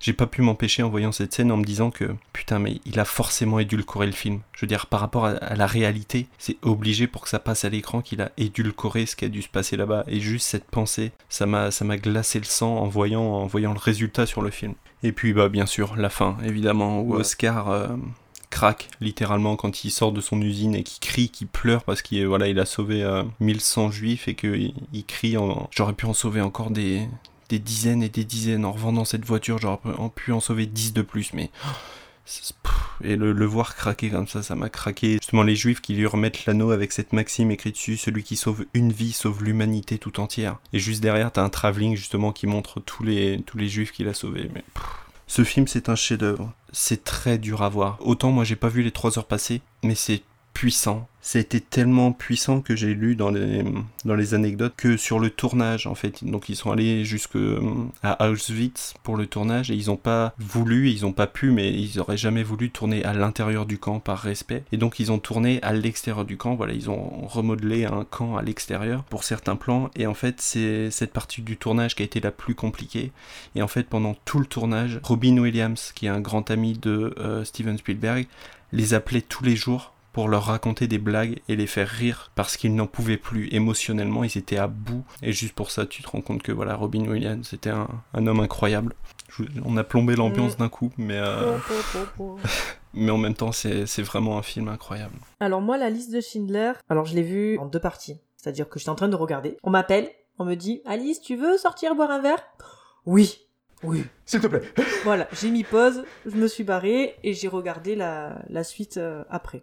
Ce film est magnifique, de toute façon, ça a été le, film euh, de fin d'études de Spielberg. C'est bon, en fait, il aurait pu arrêter sa carrière sur ça. C'était terminé, c'est bon, merci, au revoir, je rends les clés euh, et, euh, et ciao, quoi. C'est, ce film est, il, est bouleversant, tout ce que vous voulez.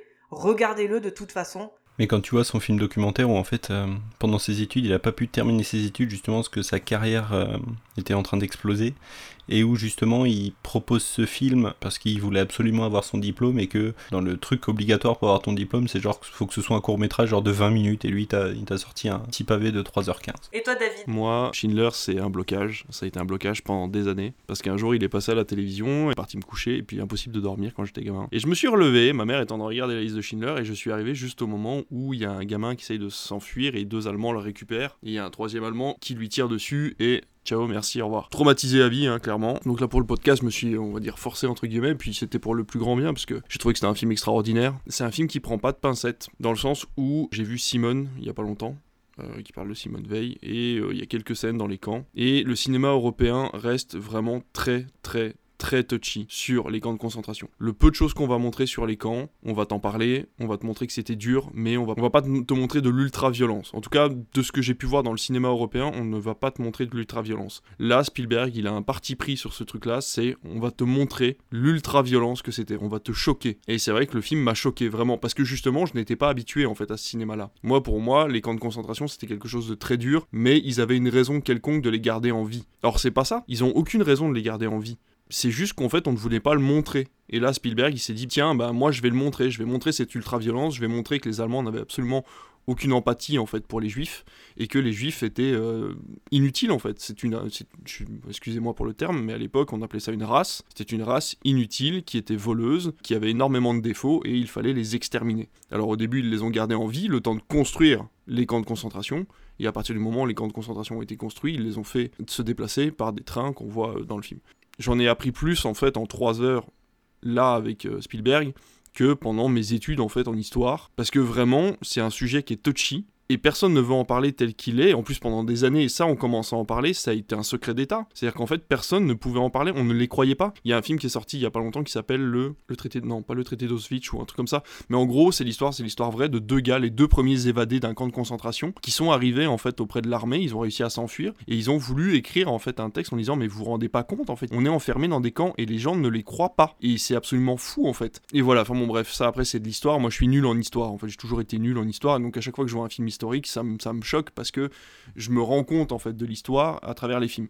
Et vraiment, la liste de Schindler m'a ému au plus profond. Voilà, c'est quelque chose que, que, que, que je, en fait, on peine finalement à s'imaginer. On le voit là, mais on peine à s'imaginer ce qu'ont vécu les gens euh, dans, les, années 30-40. Et ça fait du bien, en fait, de voir un, travail de mémoire aussi vif, où il s'est dit, bah, même si ça choque. Et le pire, c'est ça, il choque, mais il n'est pas vulgaire. C'est-à-dire qu'on peut voir des films choquants, historiques, choquants, il y en a plein, je veux dire, voilà, on va voir des, des têtes décapitées, euh, des membres arrachés, etc. Là, il est dans l'ultra-violence, mais c'est jamais vulgaire, c'est toujours utile. Il y a même d'ailleurs, je me demande pourquoi cette scène, il n'arrive pas à tirer sur le juif il prend le juif à derrière l'usine et en fait il essaye de vider son chargeur sur lui, il essaye deux, trois armes et il n'y en a aucune qui fonctionne. Et je me suis dit pourquoi en fait? Est-ce que c'est une histoire vraie? Est-ce qu'il a voulu implanter ça pour créer un espèce de sas de décompression pour repartir sur la deuxième partie ou la troisième partie de l'histoire? Il y, a, ce moment qui est presque drôle en fait, on en rigole. Hein. Voilà, je me pose la question vraiment, alors je pense qu'il y a des recherches à faire et qu'on peut trouver la réponse assez facilement. Mais bon bref, la liste de Schindler, je pense que c'est un film que vous verrez jamais deux fois dans votre vie. Enfin, moi en tout cas, je le verrai pas deux fois, je suis honnête. Mais en tout cas, je pense qu'il faut le voir au moins une fois dans sa vie, que ce soit avec l'école. Ça me fait dire arrêtons en fait, arrêtons d'être les faux semblants et parlons vraiment de, ce qui s'est passé là-bas avec des vraies scènes et, euh, en étant euh, voilà le plus le plus naturel possible avec ce qui s'est passé pour que ça recommence pas quoi. Même si c'est encore en cours dans certains pays, mais voilà donc euh, de Schindler c'est très bien. C'est difficile de passer les uns après les autres là. C'est dur. Moi j'ai vu la scène. Moi j'ai vu ça en mode ça peut être lui, ça peut être un autre. C'était pas en fait c'était pas ton jour. Ouais c'est ça. C'est un peu ça ouais. Ah moi j'ai pas vu ça comme ça du tout. Mais ah c'est ouais pourquoi insister Ah en fait, ouais, c'est-à-dire que à quel moment la coïncidence veut que sur deux armes différentes, il y en ait aucune des deux qui fonctionne. Parce qu'à un moment c'est expliqué et on te dit que euh, ça a été mal calibré. Ah j'ai pas eu l'info. fait à la fin, Liam Neeson, c'est-à-dire qu'il veut, il est censé construire, enfin, euh, oui, fabriquer des obus, et en fait, il les a mal calibrés, donc en fait, sa, sa production n'a jamais été, pro- enfin, son entreprise n'a jamais été productive. D'accord, mais je savais pas. J'ai pas, j'ai pas, j'ai pas, j'ai pas eu l'info. J'ai À la pas, fin, j'ai il dû dit euh, Je m'en voudrais si un seul des obus qui sort de cette usine tue quelqu'un, quoi. Et moi, j'ai vu ça comme ça, en fait. Le gars, je me suis dit, ben non, c'était pas ton heure, en fait. C'est c'est tout. Voilà. C'est, il en a tué un, enfin, comme tu disais, Jean-Charles, il se met sur son balcon et avec une lettre, ah, ben toi, tu travailles pas, tu es assise, tu trop. Putain, elle venait de s'asseoir, la meuf. Oui, mais c'est un contrôle humain. En fait, tu vois, le, le- le- l'ar- l'ar- l'arbitraire a, a toujours été un contrôle humain pendant tout le film. Et là, c'est de la chance. Et c'est ça qui, moi, m'a m'a choqué en fait dans le film, c'est de me dire en fait à quel moment Spielberg s'est dit tiens, lui, il va avoir de la chance. Parce que les autres, ils ont pas de chance. C'est juste c'est toi ou c'est pas toi, c'est arbitraire, mais c'est humain. Mais t'as peut-être raison, c'est peut-être une histoire de balle mal calibrée du coup, et j'ai juste pas, j'ai zappé l'info. J'ai dû, mon avis, j'ai dû pas regarder l'écran pendant deux minutes et j'ai loupé cette info là. Je l'ai pas vu comme ça. En fait, je l'ai vu vraiment comme euh, une euh, entre guillemets représentation de la pression. Parce que tu sais, t'as as vraiment ce truc. Le mec est au sol. Il sait qu'il va mourir. Genre, il, il, bouge pas et il, peut, il peut rien faire, certes. Et en fait, t'entends juste clic. Et en fait, tout ce que ça fait, c'est que ça lui donne un petit espoir. Et ensuite, il, re- il, il de. En fait, et genre, t'as un peu les mon- Je me dis, à sa place, dans, dans, dans sa tête et même en lui, ça doit faire les montagnes Au russes. bout en d'un mode- moment, tu te dis tuez-moi quoi. Arrêtez, arrêtez de me faire stresser, tuez-moi quoi. C'est ça, en fait, t'as juste la, la pression en mode limite si, si, tu, si tu finis pas, je, je- faut faire un truc parce que là, moi, je, je pourrais plus supporter. En fait, ça rend fou ce côté-là, c'était plus le côté torture psychologique qui subissait en fait au quotidien. Certes, c'était peut-être un coup de chance ou je sais pas, un mal calibrage, tout ça, mais moi, en fait, devant mon écran, je me suis juste dit, mais, mais le pauvre gars, en fait, j'aurais préféré qu'il il meure d'une balle directe plutôt que de le voir subir ça. Mm, mm, mm. Et c'est limite, tu, tu, tu peux pas savoir qu'est-ce qui est pire parce que dans tous les cas, c'est ignoble. Mais tu sais, t'as le truc de entre la fille qui se fait tuer d'un coup et lui, qui au final, il va repartir avec ce truc de wow, euh, je sais pas trop comment comment me faire à cette La scène idée. finale est terrible aussi. Quand t'as le mec en cheval et à cheval qui arrive et il lui dit bah vous êtes là pour nous sauver et il regarde fait mais personne veut de vous en fait. Donc il dit essayez d'aller par là-bas, il y a un village mais Fait, on va à l'ouest Non, ils vous aiment pas trop. Et à l'est non plus Non, en ils fait. vous aiment pas, c'est pas trop le moment d'y aller à l'est. C'était une solution avant le prochain problème en fait. C'est c'est- les, les juifs ça a toujours été ça. Si je peux aller pour mon petit commentaire, euh, déjà Jean-Charles, toi qui as choisi ce film, Nous veux-tu du mal? On t'a fait quelque chose? Il y, a, il y a plein de films, hein. il a fait Jurassic Park. Mais du coup, euh, non, euh, la liste de Schindler, en fait, moi, le truc qui m'a surtout euh, marqué, c'est le nombre. En fait, souvent, quand on est en cours d'histoire, on nous dit euh, le nombre de morts pendant la Seconde Guerre mondiale, on nous dit euh, qu'est-ce qui s'est passé. Donc oui, il y a eu euh, l'Allemagne, le nazisme, les guerres, tout ça, tout ça. Et en fait, dans tout ça, on dans, dans la, la grandeur de cette guerre, on nous donne des, des très grands chiffres. Il y a eu tel nombre de morts, il y a eu tel nombre de batailles, bref. Sauf qu'en fait, on oublie souvent de faire le rapprochement entre ce grand nombre et l'unité, du coup, une personne. Et en fait, on se rend pas compte du nombre de personnes que ça fait, ne serait-ce qu'un million. Et euh, juste là, ce fait qu'à un moment donné, il y ait un gars qui s'est dit bon, il y en a marre, on s'en débarrasse. Sans même se rendre compte que bah, c'était des êtres humains, que chacun avait leur vie, qu'ils avaient tous une famille, qu'il y avait des enfants dans le lot. Voilà, et honnêtement, moi, les trois heures, je les ai vus passer. Parce que pendant les deux premières heures, je me suis dit, ok, il y a Liam Neeson, lui, il est là pour me remettre les pieds sur terre, même si il, essaie toujours de mettre cette distance entre euh, ses travailleurs et lui, parce que il est du parti nazi, il utilise le, système pour ses bénéfices et non pas pour la survie de eux. C'est vraiment ça qui, qui prône pendant tout le film, quasi, enfin pendant tout la moitié du film, bon, en tout cas. Et là, du coup, il y a ce tournant de, bah en fait, il, il peut plus se cacher. Certes, il est, il est ami avec les généraux, mais il faut qu'il faut qu'il fasse un truc parce que là, c'est pas possible. Dans cette scène où euh, ils sont tous enfermés dans les trains en plein soleil et que lui, il y va avec les, tuyaux d'arrosage avec tout le monde. Les généraux, les né- généraux nazis qui sont en train de rire pendant que lui, il est en mode euh, donnez-leur de l'eau. Eux, ils le voient comme un oh, regarde, il leur donne de, de faux espoirs. Lui, il est juste en mode hydratez-les, ils vont Et mourir. au début, en fait, ça les sinon. fait rire. Il faut les Au sauver, début, ça il les faut fait faire rire, mais après, ils rigolent plus en fait. À la fin, ils se disent, mais attends, en fait, il veut vraiment qu'ils survivent. Il tient vraiment à eux, et là, ça pose problème.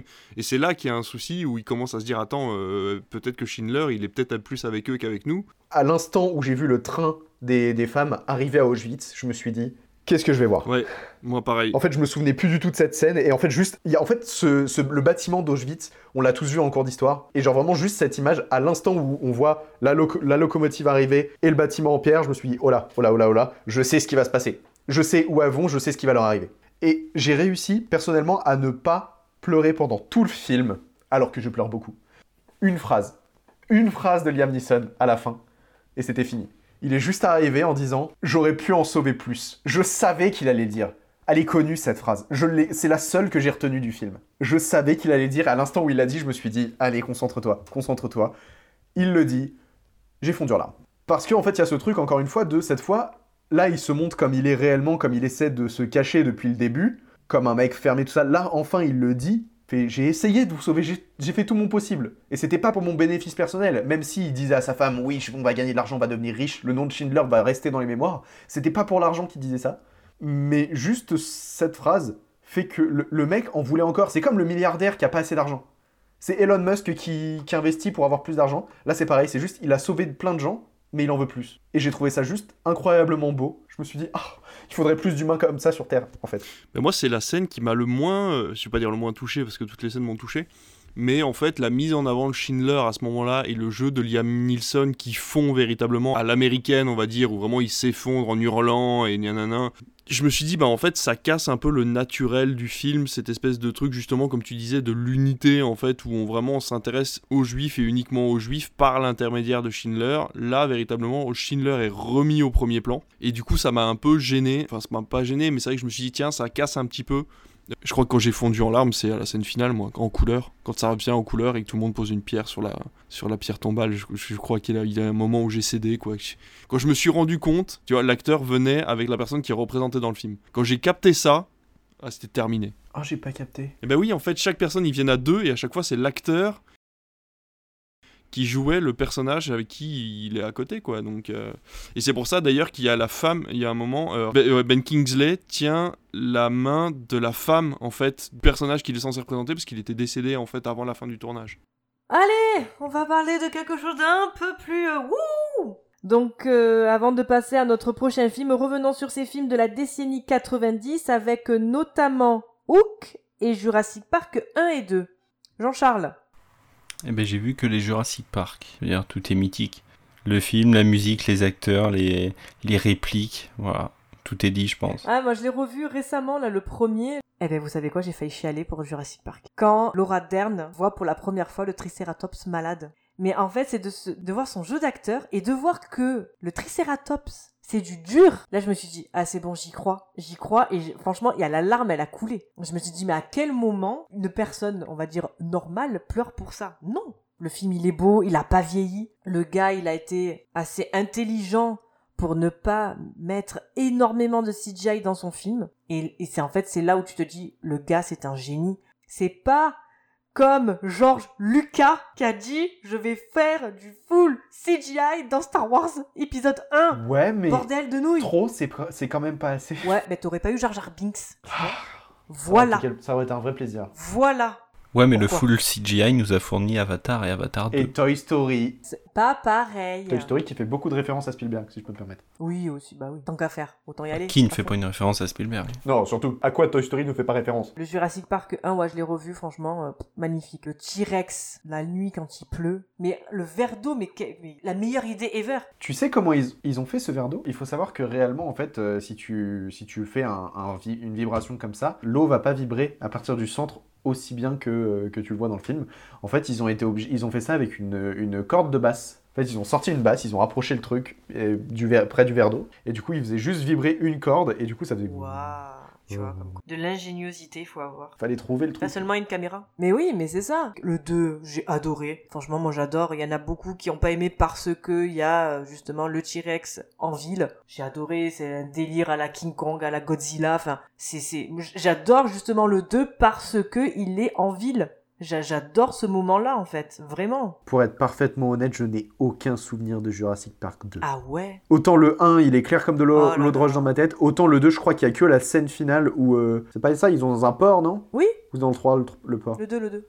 Mais oui, bah c'est Je là. me souviens bah, juste de, de ça vite fait et quelques bribes, mais euh, rien d'autre. Non, puis tu te dis, Jurassic Park 1, au-delà de toutes les scènes qu'on a parlé, les scènes de tension, ne serait-ce aussi que la grille du, du vélociraptor dans la cuisine, mais au-delà de ça, toute la première partie du film où vraiment ils sont dans le parc, mais la beauté, la beauté, tu sais, l'émerveillement de, de rentrer dans, dans ce parc et de voir des dinosaures et tout, tu dis, mais waouh, c'est trop Mais beau. c'est ça, c'est que même pour une personne qui n'est pas spécialement fan de dinosaures, t'as envie d'y aller, quoi. Si on peut parler un peu de Hook, Je déteste Hook. Tu sais qu'il y a Phil Collins dedans. Mais il peut, tu peux, il peut y avoir, il y a, il y a Dustin Hoffman, le meilleur, non mais le meilleur Captain Crochet ever, je veux rien savoir. Mais le meilleur film Peter Pan ever. Ben non, franchement, je le trouve creepy. Les enfants qui ont refusé de grandir et qui ont suivi l'exemple de Peter, et Peter qui lui a grandi. Non. Re. Re. Alors on a parlé de Jurassic Park 1 et 2. Qu'est-ce que tu as à dire dessus? Le 1, c'est une masterclass. Le 2, j'ai dû le voir deux fois. Non, malheureusement, je suis moins, moins attiré euh, par les suites de Jurassic Park. Je trouve que le concept se tient en lui-même sur le premier, en fait, euh, bah, le, le parc, quoi. Une fois qu'il n'y a plus de parc, bah, euh, il n'y a plus de Jurassic Park. Comme Prison Break. Comme Prison Break, exactement. La saison 2 Prison Break, qui n'a plus aucun sens une fois qu'ils sont sortis de la prison. Je suis désolé, ça ne s'appelle plus Prison Break. C'est pour ça qu'en saison 3, ils ont remis une prison. Bah peut-être, bah oui, mais fallait le faire dans la saison 2, moi j'ai lâché du coup, tu vois, enfin... Donc euh, non, voilà, Jurassic Park, ça n'empêche pas que ce sont des films qui sont intéressants, mais euh, voilà, je, je, je les mets pas dans le classement euh, des Spielberg, quoi, tu vois. Et pour le film Hook? C'est mon film doudou, Hook. Ah bah voilà. C'est... ouais, non, j'adore Merci. Hook. Pourquoi il y a des gens parmi vous qui n'aiment pas Hook? Je déteste Hook. Ah oui. Alors par contre, je l'ai revu il y a pas longtemps. Vous allez dire que je suis l'espèce de vieux réac euh, qui parle de wokisme, mais euh, il a mal vieilli au niveau de la pensée du film, quoi. Je veux dire que Clochette est vraiment traité comme une euh, comme une moins que rien. Enfin, il y a beaucoup de choses autour de voilà de la de la pa- de la parentalité, euh, de son rôle de père, etc. qui sont très mal interprétés, je trouve, dans le film, qui ont assez mal vieilli. Mais euh, voilà, j'aime beaucoup Hook parce que pour moi, à l'époque, quand j'étais petit, c'était un film qui me faisait un peu peur, qui était un peu glauque, et en même temps qui était bourré d'aventures et de rêveries et Ben voilà. et ouais, mais ouais, je sais pas, le, le- le- dîner, le dîner des enfants perdus, euh, quand ils se balancent des trucs à la gueule, je trouve ça génial. Ah Il y a rien, il y a Ah, rien, et boum, d'un coup, il y a des trucs, et en fait, voilà, ils mangent de la pâte à modeler parce que c'est le, c'est le délire, quoi. C'est le truc de, on est dans la rêverie, on est dans un truc imaginaire, et, euh, et voilà, et qui, qui de mieux que, que Robbie Williams pour, pour interpréter ce rôle-là, donc. euh, Non, moi j'adore Hook. Moi je le trouve creepy.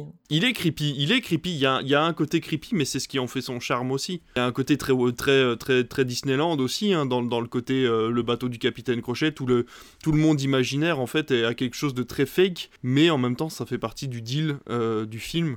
Euh, de créer quelque chose de très fake et, de, et quelque chose de très réaliste quand ils sont à Londres. Et en même temps, euh, quand ta grand-mère euh, c'est McGonagall, bah tu dis rien. Donc voilà. donc voilà, donc non, moi j'ai- j'aime beaucoup Hook. Je comprends les gens qui ne l'aiment pas parce qu'il y a une ambiance qui est très particulière, qui me fait un peu penser à l'histoire sans fin. Cette ambiance, Ah, voilà, voilà, ce- cette rêverie un petit peu glauque, Voilà, je... Mais je préfère ce côté glauque là que le côté drôle glauque de Tim Burton par exemple. Je préfère regarder Hook que de regarder Edouard aux mains d'argent. Oh non Bah si, Oh non Moi j'ai toujours eu du mal avec euh, Tim Burton, mais on va pas. Ouais, Oh mais moi non, aussi, non, parce non. que je trouve que voilà, je trouve que Spielberg, il arrive à te faire rêver, alors que euh, Tim Burton, justement, il te fait faire des cauchemars. moi, Hook, non, mais c'est vrai, Hook, je le trouve glauque, mais ça m'a jamais fait faire des cauchemars. Moi, Tim Burton, quand j'étais jeune, quand j'ai vu Edouard Romain d'Argent pour la première fois, j'ai eu du mal à dormir. Ah ouais Parce qu'il y a un côté vraiment très creepy glauque chez Tim Burton, cette espèce de mélange d'ambiance entre quelque chose de très coloré d'un côté et quelque chose de très noir, très glauque à côté, où tout le monde, tout, tout est fake, mais fait exprès. Enfin, je sais pas comment expliquer, c'est vraiment un autre rôle. C'est un autre, un autre univers, mais que moi j'ai plus de mal à accepter, mais je pense que c'est lié à l'enfance. Si toi t'as eu une enfance qui a été plus bercée par une ambiance Tim Burtonesque, tu vas forcément avoir plus de mal avec, euh, avec, avec Spielberg. Est-ce que tu as des parents psychopathes Ouais, c'est ça. Est-ce que tes parents t'ont mis des fantômes dans ta chambre la nuit Raconte-nous ton enfance, Alice. non, mais voilà, je sais que j'ai grandi avec, euh, avec Ghostbusters, ce genre de choses, et euh, du coup, je suis plus de ce côté-là, moi, de, de, de, de- de- du cinéma américain. euh. Est-ce que tu vois des traits partout, des mecs avec des ciseaux au bout des doigts et des, des cheveux bizarres? À quel moment ça peut, ça peut, te- enfin non, c'est pas une bonne idée de mettre des, des, des ciseaux au bout des doigts des gens. Enfin, je sais pas. Non, c'est pas, Ouais, non, c'était pas une d'accord. bonne Ah idée. Non, à la base, ça n'est pas une bonne Il y a idée. des cicatrices Mais partout. non, tu vois la musique de Danny Elfman, mais justement, cette bouille de, de, de Johnny Depp, tu ah, ah, non, moi j'aime trop. Non, mais j'ai fait des cauchemars après Sleepy Hollow. Enfin, je veux dire, c'est des trucs. euh, Ah, c'est trop bien, Sleepy Hollow. Ah, mais de ouf. Je l'ai vu en cours d'anglais. euh, T'imagines le, le, en, en sixième, le, le, tu, tu vois Sleepy Hollow en cours d'anglais? horrible. Je te jure que je suis sorti du truc en mode euh, Faut que j'aille en, en maths là? Non? Moi, Sleepy Hollow, je l'avais loué, euh, je l'avais emprunté à la médiathèque à l'époque. Jamais été très film. euh, En plus, tu vois, le principe du film d'horreur, on te dit ça va te faire peur. Donc t'y vas, t'y vas pas, tu choisis, mais dans l'ensemble, voilà. Tim Burton, on ne dit pas ça va te faire peur, on dit ça va être glauque. Non. Non, ça va me faire peur. Voilà, arrêtez les conneries. Parce que si je m'attends pas à avoir peur et que c'est glauque plus plus plus, bah ça fait peur. Alors qu'un truc on te dit ça fait peur, tu dis bon bah d'accord, bah j'y vais pas. Ou alors si j'y vais, je suis prévenu. Mais euh, non, Tim Burton c'est compliqué. Hein. Enfin bon bref, voilà, donc euh, Spielberg, euh, ouais, euh, c'est quoi Jurassic Park 1 Oui, Jurassic Park 2, ouais, et Hook, euh, et Hook oui pour l'enfance, peut-être moins maintenant. Bah, en fait, pour le coup, moi je trouve que c'est pas Hook qui est glauque, c'est plus général. Peter Pan de base, c'est glauque. Oui, complètement, oui, non mais bien sûr, genre, déjà, la relation avec la fée clochette, elle est déjà présente dans, ce, dans, dans, Tu- dans tu- l'histoire oui, générale tu ne de peux Peter pas Pan. faire sans, oui bien sûr, tu ne peux pas faire sans cette Puis glauquitude. t'as le kidnapping même des enfants quand il les emmène, tout ça. Et en fait, je- je trouve que c'est ça, c'est compliqué de se détacher de ce truc-là. Oui, oui, ok, oui, je comprends votre point de vue. Mais, oui, non, mais moi de mon côté, c'est pas un dé- c'est pas péjoratif dans le sens où je dis que c'est glauque en fait. Euh, C'est pas un défaut, mais c'est vrai que je comprends qu'il y, ait- un rejet de certains spectateurs de ce film-là. Et encore une fois, il est dans le jus de son époque et dans le jus d'une pensée liée à Peter Pan qui déjà de base est, est pas très saine. Allez, on enchaîne? Ouais, on enchaîne. On- ah oui, c'est d'ailleurs on enchaîne. Oui, ils sont enchaînés d'ailleurs au début du film. c'est bon ça, bravo. Là. Pour aller sur Amistad, euh, putain. Elle, était- elle est bonne, on la garde. Allez, on la garde. Wouh Enfin, une blague. Ouais. Que Alice a compris du premier coup en plus. Bah, c'est normal, c'est moi qui l'ai dit. Voilà. C'est celle qui l'a faite en même temps. donc. Alors je l'ai fait celle-là, mais je l'ai pas compris. C'est une copine à moi qui m'a dit que c'était une vanne, mais je sais pas où. Vous allez me dire. Vous allez me dire, parce que moi je sais pas trop. On est méchant. Oh, Oh. C'est pas grave. On dit qu'il aime bien châtie bien normalement, mais bon. Oh, c'est pour le gimmick. hein. Non, mais je veux dire, c'est pour la répétition qu'on dit ça, mais on sait très bien que tu comprends 80% de nos blagues. De- Non, mais des fois. Bah je- là, non, du des coup. fois, des fois, je les comprends pas, hein, pour de bon. Non, mais faites pas ça, les gars, j'essaye de récupérer le coup. Là, vous êtes là, genre, ouais, c'est pas trop vrai. euh. Oh. On va la faire plus. Bravo. On va la- Attends, elle a pas pleuré devant la liste de Schindler. Là, euh, tu vois, tu vas lui dire des vannes, tu vois. Bref, allez, on y va. Enchaîne. Enchaîne. Alors, sorti en février 98 avec euh, Jimon Unsu, Morgan Freeman, Matthew McConaughey, McConaughey, Anna Paquin et Stellan Skarsgård pour une durée de 2h30. 1804 1839, une cinquantaine d'esclaves rendus maîtres du navire espagnol Amistad échouent en Amérique, trompés par le capitaine alors qu'ils souhaitaient regagner l'Afrique. Inculpés de meurtre, ils seront défendus au nom de l'inaliénable droit à la liberté par de fervents et influents partisans de la cause abolitionniste. Petit point box-office, d'après vous, combien d'entrées a fait Amistad en France? 300 000. 700 000. Allez, un million. Spielberg, on sait jamais. On sait jamais. Bah ouais, non, non. 630 000 entrées. C'est pas si mal. Pour un sujet qui ne nous intéresse absolument pas ici en France, c'est pas si mal. Tu veux dire que tu n'es pas intéressé par le traitement des esclaves euh, aux États-Unis? On y viendra.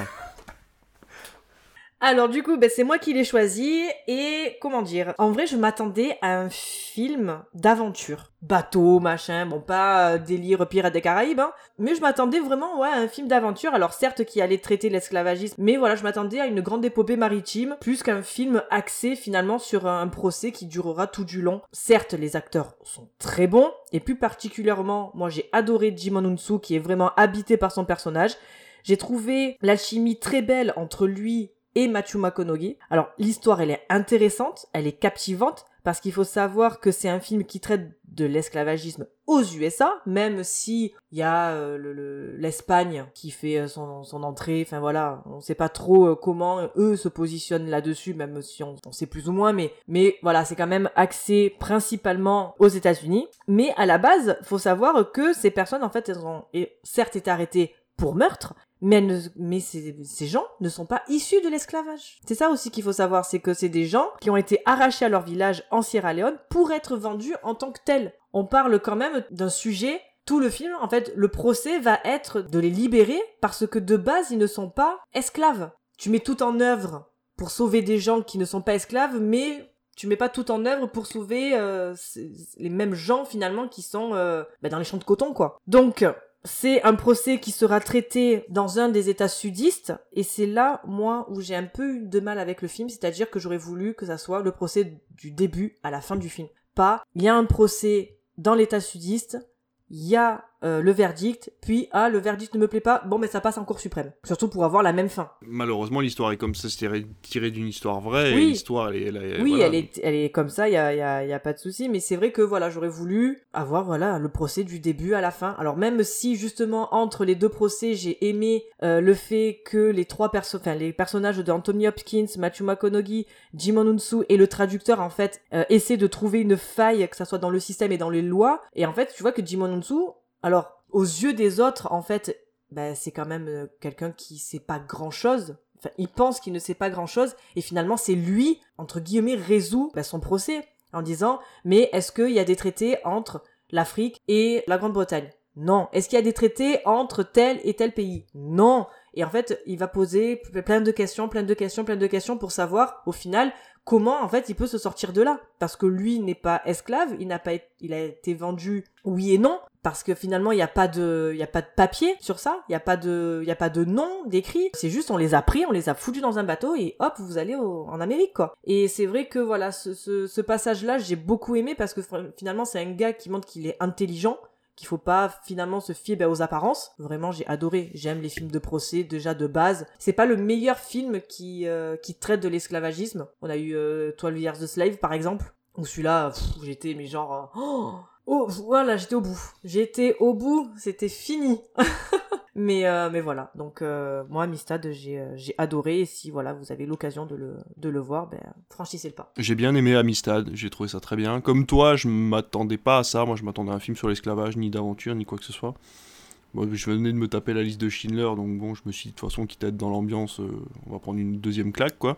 Non, non, parce que Spielberg, en fait, a décidé de faire un film de procès. Je sais pas s'il en a fait d'autres. C'est bien fait, c'est bien rythmé, euh, mais c'est américain, quoi. Qui parle de la de l'Amérique, de l'Amérique telle qu'elle est, telle qu'elle était, de l'esclavagisme américain. Voilà, ça parle de la guerre avec l'Angleterre, des liens qu'ils ont avec euh, le reste, avec la reine d'Espagne, etc. Et c'est tout un pan, comme je vous l'ai dit tout à l'heure, moi je suis nul en histoire. Déjà que je suis pas bon en histoire européenne, alors imaginez bien que l'histoire américaine c'est encore pire, donc j'ai pas compris pourquoi la reine d'Espagne était là. J'ai pas trop compris euh, enfin les liens euh, entre chacun des personnages, vraiment plus que ça. Mais euh, oui, le, le fameux triangle de commerce. Non, mais après, je suis pas débile non plus à ce point-là. Mais ce que je veux Oui. dire, c'est que. C'est la seule raison pour, pour laquelle elle est là. Ouais, voilà, c'est ça. Mais en fait, moi, je me suis dit, il y a forcément un lien plus profond que ça, en fait. Je veux dire, comme nous, on est au courant pour euh, Louis XIV, Louis XVI, on connaît des détails sur leur vie et sur ce qu'ils ont fait pour la France. Là, je pense que les États-Unis, si tu t'y connais un peu en histoire américaine, cette fameuse reine d'Espagne qui était petite, qui avait l'air d'avoir 8-10 ans, elle doit avoir eu un impact sur l'histoire américaine dont moi, je ne suis pas au courant. Enfin bon, là n'est pas le, vraiment le, le- propos du, du film, mais c'est vrai que par exemple, moi j'ai lâché complètement le film jusqu'au générique, au début du laus de Anthony Hopkins au procès. Les laus comme ça qui durent 15 minutes déjà, au moment le juge il te dit mais ferme ta gueule, arrête quoi. Je veux dire, le mec ne dit rien, il parle pour ne rien dire. D'habitude, tu vois, les grands discours comme ça, je suis en mode Ah ouais, c'est vrai qu'il devrait écrire un bouquin, euh, le mec a raison, euh, abat l'esclavagisme, machin. Non, là, il part dans des trucs où en fait, ils sont obligés de passer par des détours en disant Non, en fait, l'esclavagisme, c'est pas bien, mais c'était inscrit dans notre institution, mais en fait, il faut comprendre que les blacks, ben, c'est des hommes comme les autres, et gna gna gna, mais on n'en est pas encore là. Enfin bon, voilà. Il y a plein de passages détournés, et je trouve que le film, du coup, se perd un peu dans le message qu'il essaye de transmettre.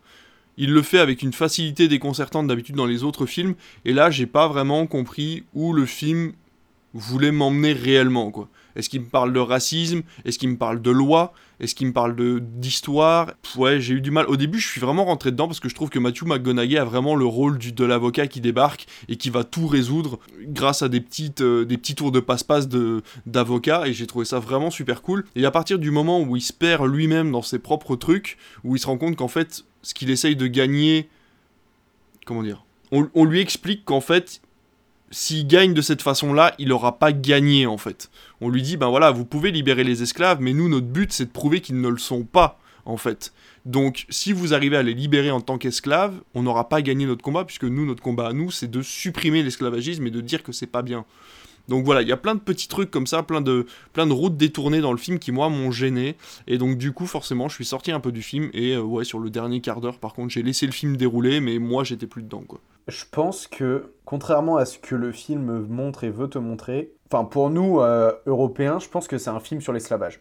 C'est un film sur l'esclavage et du coup, le commerce triangulaire, comme tu disais, voilà, les relations entre euh, l'Espagne, la Grande-Bretagne qui veut interdire l'esclavage et tout ça, bref. Pour les Américains, je pense qu'il a un tout autre sens. Certes, c'est l'histoire d'un euh, négrier euh, espagnol euh, qui se retrouve à avoir une rébellion, voilà, et qui pose le problème de est-ce que ces personnes sont des esclaves ou pas? Et du coup, tout le monde revendique oui, c'est mes esclaves, non, c'est les miens, non, c'est les miens, en fait, non, ils appartiennent à machin. Ça, en fait, ça, c'est juste pour te dire que bah, la politique aux États-Unis à ce moment-là, c'est compliqué, et surtout qu'il y a réellement deux camps au sein même des États-Unis, donc le, le, nord et le sud, en ceux qui sont pro-esclavage, dont j'ai totalement oublié le nom. Les confédérés. Voilà, les confédérés. Ouais. Et du coup, ceux qui veulent euh, totalement se détacher de ça et faire ressortir les droits de l'homme. En fait, ce film-là, il a juste pour vocation de dire c'est pas si facile que ça, en fait, de réussir à pas trouver un terrain d'entente, mais de prouver que ils ont tort et que c'est des vrais humains qu'en fait qu'on doit traiter ces, euh, personnes comme des vrais humains. Je pense que la raison pour laquelle ça t'a touché un peu plus Alice, c'est que contrairement à Alice de Schindler où on te montre beaucoup de gens, là on sait qu'il y a beaucoup de gens et encore une fois on nous parle beaucoup de chiffres et tout ça. Cette fois-ci on te demande de te concentrer sur une personne en soi. Et c'est son histoire qu'on va raconter, c'est ce mec qui est dans le bateau, où tu vas voir son entourage, on va dire, sur le bateau, tu vois comment ça se passe, tu vois l'enfer qu'il a vécu dans les soutes, et en même temps, euh, après, quand ils se font, euh, j'allais dire marteler, mais fouetter, tout simplement. Bah là, on revient un petit peu à E.T., c'est-à-dire la relation avec McConaughey. Deux personnages qui sont totalement différents, qui viennent d'endroits différents et qui ont une culture différente, qui peuvent pas se comprendre réellement et qui doivent trouver un moyen de se comprendre. Bon, évidemment, on est très loin d'E.T., mais t'as juste le système de, mm. de personnages, quoi. Oui, et oui. pour le coup, là, encore une fois, t'as le, le, système de la barrière de la langue, bah, qui, qui a limite envie, t'as envie d'abandonner, tu vois, clairement. Et malgré tout, en fait, on, arrive à avancer avec ces, avec persos, et, et c'est ça que j'ai trouvé intéressant. Mais c'est surtout, voilà, le côté, du coup, le discours de fin qui est réellement important dans le film. Le message qu'il veut faire passer, c'est Maintenant, faut arrêter avec ces procès qui servent à rien. Soyons honnêtes, le procès, il a juste décidé si eux, ils sont esclaves ou non. Ok, on va les renvoyer chez eux, sauf que potentiellement, dans deux ans, il y a un autre bateau qui passe et il les ramène. Il faut se poser une question, c'est est-ce que on veut continuer à faire toujours la même chose en boucle, ou est-ce que on fait bouger les choses Et donc là, c'est clairement les prémices de la révolution, de la guerre de sécession, qui va mettre un coup d'arrêt à, tout ce délire-là, et qui va clairement en fait plonger bah, les États-Unis dans une immense guerre que eux n'ont jamais connue. Je pense que tu vas aux États-Unis, tu vas dans un cours d'histoire, tu peux leur montrer Amistad et leur dire ça, c'est le début de la guerre. Maintenant, on va parler de tout ce qui s'est passé après, de tout ce qu'on a découlé. Là où en France, vu qu'on n'a pas cette culture, tu peux juste le présenter comme un film qui traite de l'esclavagisme. Mais en France, c'est pareil. En fait, tu prends la, tu prends la Seconde Guerre mondiale à l'école, on te la prend en long, en large et en travers. On la connaît par cœur, la, version européenne de la Seconde Guerre mondiale. Et du coup, maintenant, on peut créer des films qui vont dans le détail. C'est-à-dire qu'ils vont te parler d'une petite histoire qui a eu lieu euh, à Pétaouchnok et en fait qui a changé la face de la guerre, tu ah, vois. Pétain Ouchnok. Waouh Elle est belle, elle est belle, elle est belle. je Mais prends- oui, du coup, la ruse ou Valkyrie, même, qui fait le, le même genre de choses. Voilà, ou Valkyrie, voilà, c'est ça. Et en fait, je pense que Amistad, c'est le Valkyrie euh, façon américaine. C'est-à-dire qu'en fait, les enfants et les adultes ont tellement entendu parler de l'histoire américaine, des confédérés, des nordistes, de la guerre de sécession, etc., que maintenant on peut rentrer dans ce genre de détails et raconter des histoires un petit peu plus discrètes. Voilà, euh, donner des, des- coups de, des coups de burin dans une, dans une pierre qui était déjà fissurée, quoi. Moi, ça m'a pas euh, forcément touché parce qu'étant donné que je connais pas la globalité du truc, eh ben, c'est vrai que forcément ça m'a moins touché que ben voilà la liste de Schindler où vraiment là on était en plein dedans quoi. Jean-Charles, quelque chose à rajouter? Mais moi, ça va être très rapide parce que. Je l'ai pas vu.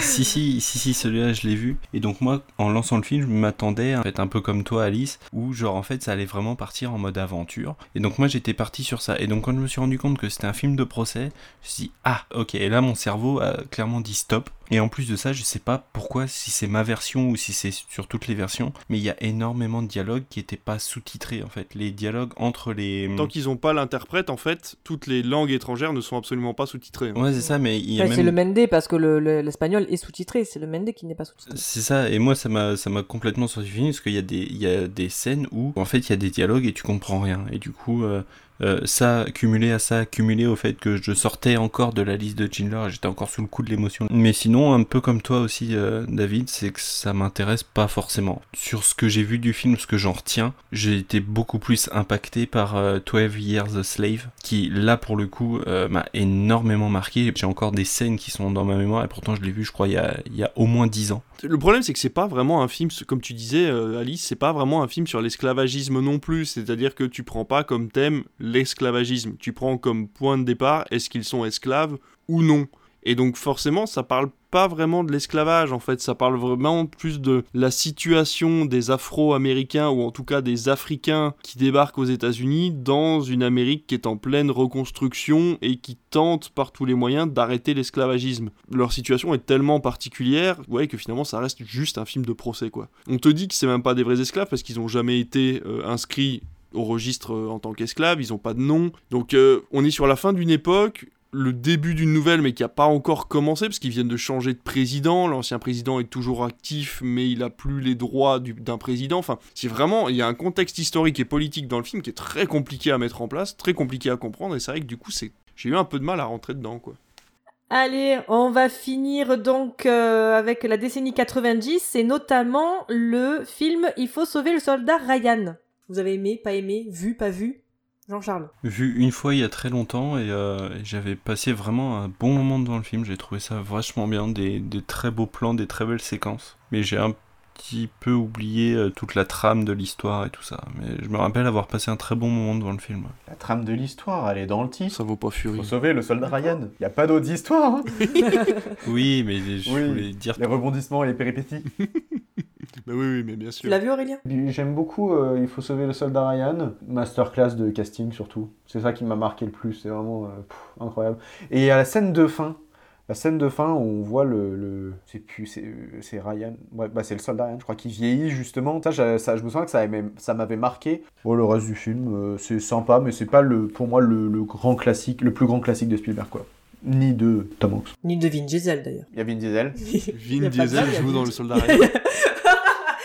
Ah ouais Ah bah écoute, euh, si c'est probablement le plus grand film de, de la filmographie de Vin Diesel. Pas celui dont on se souvient de lui, mais Il y, a- il y a les Gardiens de la Galaxie quand même. il y a Riddick. Ah, Riddick c'était bien. Oh Riddick. Oh Riddick c'était Il bien. joue pas dans les Gardiens de la Galaxie. Il joue Ah Groot. si, c'est Groot. Ah oh, Putain, le gars Mais c'est la... c'est une arnaque Alors, non, ce n'est pas une arnaque. C'est une arnaque Attends, tu es payé pour dire I am Groot. Non, parce qu'il a été payé certes pour dire I am Groot, mais derrière il a fait non, je vais aller plus loin. Il l'a fait dans toutes les langues. C'est-à-dire que le je s'appelle Groot, c'est pas un doubleur, c'est Vin Diesel. Ah bon? C'est lui qui le dit. Ouais, il l'a fait. Genre, t'as des, Ouais des, t'as des Mais trucs où tu le vois, genre, il le dit dans plusieurs intonations, c'est lui qui le dit. T'as des trucs de. Aussi, il le dit en espagnol, il le dit dans. En fait, dans plein plein de langues. C'est Vin Diesel qui le dit parce que justement, le je s'appelle Groot, il s'est dit, bon, pff, C'était Oh facile. putain, en, en espagnol. Yo soy Yo soy Groot. Et du coup, il le dit en français, il le dit Ah, dans, plein de langues. ouais. Ah oui, d'accord. On a parlé de Marvel. Marvel Jar Bah oui. Qui a commencé à parler de Marvel? Qui? C'est moi. Ah là là. Un euro. Un euro? Tu sais ce que c'est un euro? Prends la pièce. Bah actuellement plus grand chose, hein. à moins d'un- un euro. euh, De toute façon, un pain au chocolat, c'est 15 centimes. Ah bah là, euh, j'ai fait les courses tout à l'heure, je l'ai plus, hein, l'euro là. C'est catastrophique. Je n'aime pas. Il faut sauver le soldat Ryan. Oh. Ah, t'en es carrément là, toi. Ben, en fait, j'aime la scène d'ouverture, la scène du débarquement. Voilà, y, a- y a rien à dire. L'histoire, je, je- en fait, j'arrive pas à me dire que c'est plausible. C'est-à-dire que tu as une secrétaire qui d'un coup trouve ah tiens, il y a un papier, machin Ryan. Ah machin Ryan. Et trois Ryan. Et elle va voir son supérieur en disant mais écoutez, ça fait trois personnes de la même famille qui s'appellent Ryan qui sont qui sont morts. Oh là là. Et le gars le fait remonter, remonter, remonter l'info. Donc, il y a une maman qui a mis quatre garçons au monde et il faut aller chercher le dernier. Ils s'appellent tous Ryan. Bah oui, c'est leur nom de famille. Ah, je croyais que c'était le prénom. non, ouais, je- non, c'est c'est leur nom de famille. D'accord. Voilà, l'histoire, c'est on va dépêcher un groupe qui a réussi à récupérer donc la plage pour aller récupérer un gars. Mais c'est pas tiré d'une histoire vraie. C'est probablement tiré d'une histoire vraie. Mais je suis sûr que c'est une Ben, histoire je vraie. sais pas si Mais c'est- je mais crois. je hein. sais- Recherche. Ouais, mais quand, quand bien même ça fonctionne, c'est pas, c'est pas logique. Ben, c'est militaire et politique, c'est-à-dire que si tu fais revenir le dernier survivant à la maison, tu passes pour le pays euh, conservateur et tu vois et qui prend soin des familles américaines euh, en temps de guerre. Mais tu prends soin, mais t'en as tué combien pour aller en chercher un, un, un gars, l'a perdu dans sa pampa? Tu vois ce que je veux te dire? Enfin, oui, moi, mais c'est justement c'est ce non mais c'est c'est aussi parce que la Terre est plate. C'est de- la manipulation, tu comprends C'était c'était pour faire de la communication en fait, pour dire que voilà ils avaient réussi à en ramener un parce que les trois autres Mm. étaient décédés. Ben voilà, mais je mais je suis d'accord avec toi, hein, mais c'est juste que ça me tu vois ça me paraît beaucoup trop le scénario me paraît beaucoup trop peu élaboré pour que ça soit pas une histoire vraie. en Alors. fait. parce que je pense pas que des scénaristes auraient pensé à ça si ça n'avait pas existé. Si je peux me permettre, j'ai la fact. Vas-y. Tu peux. Un détail important dans la... Donc là, je lis un article de Télé Loisirs. Un détail important dans la mesure où le film est inspiré d'une histoire vraie, celle des frères Nyland. Nyland. Leur histoire a largement inspiré le scénario à un détail près. Les quatre frères ont vraiment existé. Une mission pour retrouver l'un d'entre eux a réellement été mise en place. Par contre, dans la réalité, les choses se sont arrangées puisque le frère déclaré mort a finalement été retrouvé vivant. Ah, voilà. Donc on n'est pas allé le chercher. T'imagines à la fin du film le mec qui rentre et tout machin et à la fin on lui dit non mais en fait c'est bon tu peux y retourner parce qu'on a retrouvé l'autre.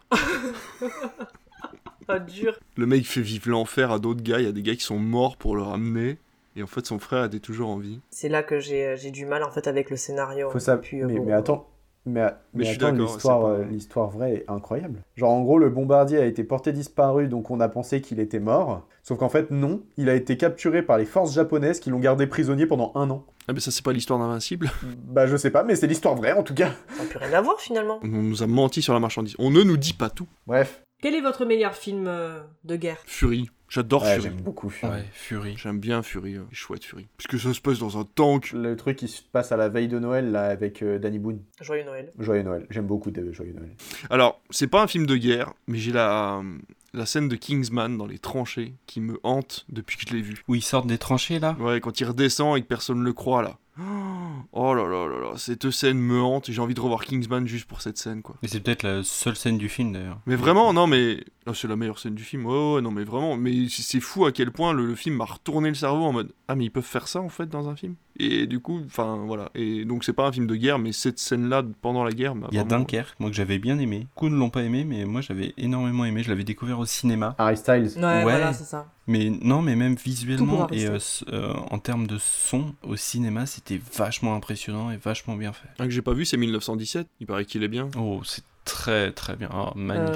Euh, Je trouve qu'il y a beaucoup de moments creux et pas, De- pas utiles. Vas-y, vas-y, euh, l'histoire. Non, je disais que. enfin, Et non, sinon, moi je disais aussi. On fera le même à chaque fois. Oh là là, l'enfer. J'allais dire que Dunkerque, en fait, c'est un film à combiner avec Les Heures Sombres, avec Gary Oldman. Ah oui. Justement, on parle de, de la mission, en fait, euh, Dunkerque est la mission, et euh, Les Heures Sombres, en fait, c'est le avant-mission. Et c'est bien de voir ces deux films, euh, deux films-là, tu regardes Les Heures Sombres, dès qu'il y a la mission, tu coupes le film, tu passes sur Dunkerque, et après tu repasses sur l'autre... Ok. Sur le film pour finir euh, le truc. Franchement, c'est super bien. Et en termes de films de guerre, moi j'adore Tu ne tueras point. Oh, mais oui. Ah oui, exact. avec, ouais, euh, très très bien. ouais. Ah, quand Comment même Avec Andrew Garfield et la chute du faucon noir. Ça, pff, Pas vu. Oh là là, magnifique. J'adore. J'adore ce film. La fin. Bah, c'est pareil. Oh, euh, moi, on m'a montré une scène en fait, mais il est sorti à un moment, puis j'étais encore un peu. euh, 2001. Tu sais, moi je regardais beaucoup de films. Ouais, 2001, tu vois, 2002. 2001, ouais, ça fait 20 ans. Euh... Attends, non. Non, 2012 Non. plutôt, non Non, non, non, non. 2012, 2001, Non, la non, chute non. du Faucon Noir. Ouais, bah c'est ça, ça fait, ça fait 20 ans, j'avais 12 ans, on a dû me le montrer vers euh, mes 13-14 ans, et en fait on m'a montré la première scène avec l'hélico qui s'éclate, et puis les mecs qui sont à moitié morts et tout. On m'a dit, ah t'as vu, c'est trop bien euh, Non, en fait, je sais pas. Et euh, du coup, je, je l'ai jamais vu parce que ça m'a traumatisé en fait. Mais en plus, le casting de malade qu'il y a dedans. C'est quoi le film au Vietnam là aussi euh, Apocal- euh, Apocalypse Now? Full Metal Jacket? Non, non, non, bon ça, ça parle pas vraiment de la guerre pour moi, mais. euh, Full, Met- Hein? Full Me- Full Metal Jacket? Oui, non, mais oui, oui, celui-là, il est très bien. Non, c'est le dernier. T'as- euh, Où le mec, il est comme ça, là, sur l'affiche. Ah, Platoon Platoon, merci. Allez, on va...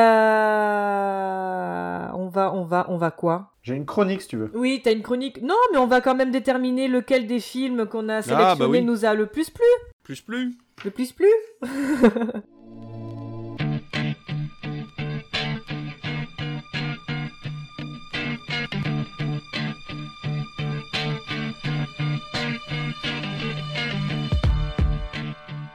Entre Ichi, la liste de Schindler et Amistad, que choisis-tu? Alors, si je devais parler en qualité cinématographique pure, je te dirais la liste de Schindler. Hmm.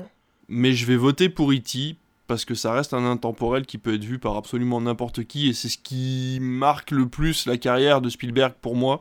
Surtout sur cette- ces trois décennies-là, c'est vraiment la capacité de pouvoir rassembler les gens au cinéma, euh, quel que soit le sujet abordé. Donc moi, je vais rester sur E.T. Bah écoute, moi je te rejoins aussi.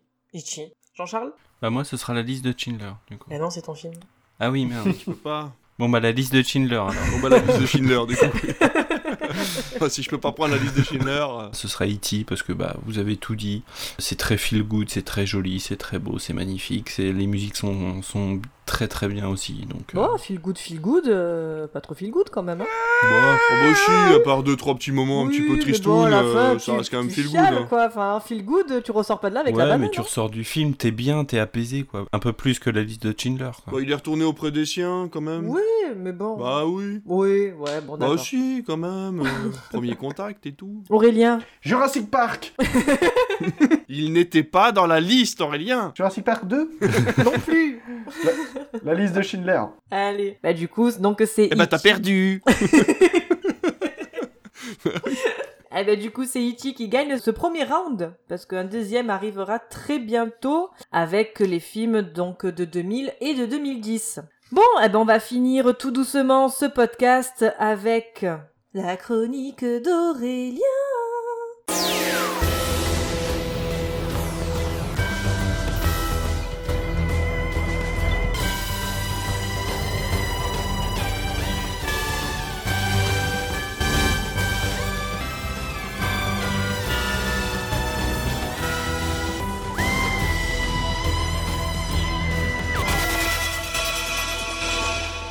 C'est à mon tour. Que nous as-tu préparé? Alors sachez que cette fois-ci, je n'ai pas énormément travaillé et je vais faire un peu de publicité. C'est vrai que tonton Spielberg nous a souvent fait rêver, il nous a fait voyager un peu partout, il nous a mis en colère et il nous a montré des trucs un peu trop tristes. D'ailleurs, un peu trop souvent. Bref, aujourd'hui, je vous propose un petit jeu que j'ai eu au fait- pendant les fêtes. Ça s'appelle Faux Culte. Est-ce que vous avez entendu parler Oh de Faux Culte? Oh. Ah, j'en ai entendu parler il y a pas longtemps par euh, Jean-Charles.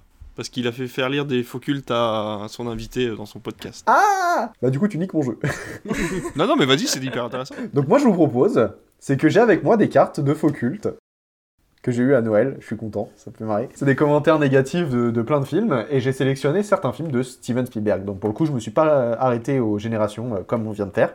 Euh, donc je vous propose, je les lis, vous essayez de deviner le film. Ça va être assez obvious par moment, mais bon, c'est quand même marrant de voir toute la haine qu'ont certaines personnes. allez, Vous êtes prêts c'est parti. L'état-major américain, il est vachement sympa. On savait déjà qu'il était spécialisé dans la guerre propre, mais là, on a envoyé au casse-pipe tout un peloton pour récupérer un type parce que sa maman, elle a un peu trop pleuré. C'est quand même balèze. Ah voilà, il a le même, il a, Du coup, j'ai une question. il a le même avis. Est-ce que c'est toi qui as mis ce commentaire? Ouais, c'est ça, hein. t'es démasqué. Hein. Franchement, je, ouais, je pense, il faudrait que je retourne voir sur euh, Allociné si c'est à moi. Allez, on passe au suivant. Celui-là, c'était le, le- le bonus. Par chance, l'humanité est sauvée par une espèce de méga tourista intergalactique. Et ouais, fallait pas boire d'eau du robinet, les mecs. Ah, Indiana Jones. Non, C'est la guerre des mondes, Ouais, c'est ce que j'aurais dit aussi. c'est la guerre des mondes. C'est la guerre des ça, mondes. c'est à la fin, en fait, justement, ils se rendent compte qu'ils peuvent pas survivre sur Terre pour je ne sais plus quelle raison. Il chope un virus, t'as la voix de Morgan Freeman qui dit Ouais, c'est ça. Alors, en fait, euh, c'était pas ouf. Et ils partent. C'était plutôt pas mal, ça d'ailleurs. On continue? Allez, J'aurais bien voulu arrêter le film, moi. Mais au cinéma, on peut pas. Arrêtez-moi si, arrête-moi si tu peux. Arrête-moi si tu peux. Ah. Oh non, il est génial, arrête-moi si tu peux, j'adore. Ouais, moi aussi j'ai adoré, je vois pas pourquoi les gens ont voulu. Je euh, le- Ah ouais, je peux le regarder en boucle, arrête-moi si tu peux. Alors, personnellement, je n'ai jamais accroché au concept du gentil professeur qui, à ses heures perdues, déglingue des vestiges et pille les trésors du tiers-monde pour remplir les musées de l'État américain. Indiana Jones. ah, c'est pas Ouais, faux. ah vrai. bah oui, oui, bah si tu le prends comme ça. C'était Tomb Raider Uncharted Tomb Raider. Ah là là là là là là. Mes félicitations, monsieur le réalisateur. Belle musique pendant que les juifs se font massacrer et joli travelling devant les camps de concentration. Non, c'est consternant, la vie humaine mérite un plus grand respect. Waouh. Mon Dieu. C'est chaud. Le mec est tellement aigri dans sa vie, quoi. Quel enfer d'être aussi con. Waouh. Y a pas plus respectueux que ce film. Allez, on enchaîne. Ce film ne démarre qu'à partir d'une heure, quand les loulous décident de se sortir les doigts du... hein, et de compter les victimes. Et voilà qu'au large, l'improbable équipe composée du shérif gentil, du scientifique de bonne famille et du vieux loup de mer s'en va savater du requin dans son élément. Dans de la mer. Tout à fait. Ça va, il y a eu pire. Ce film est un désastre fondé sur un anachronisme inacceptable, et pour cause, on peut y voir des hommes en compagnie de dinosaures alors que leurs existences sont séparées de plusieurs millions d'années. Ah putain, Jean-Michel premier degré, quoi. C'est ça, à quel moment tu te dis Non, ça marche pas. non, il y a un dino et des humains, c'est pas possible En plus, le film t'explique pourquoi c'est possible. Alors, que ça le soit ou pas dans la vraie vie, on s'en fout, Oui, mais voilà, le, film t'explique. raison. te dit, mais non, mais.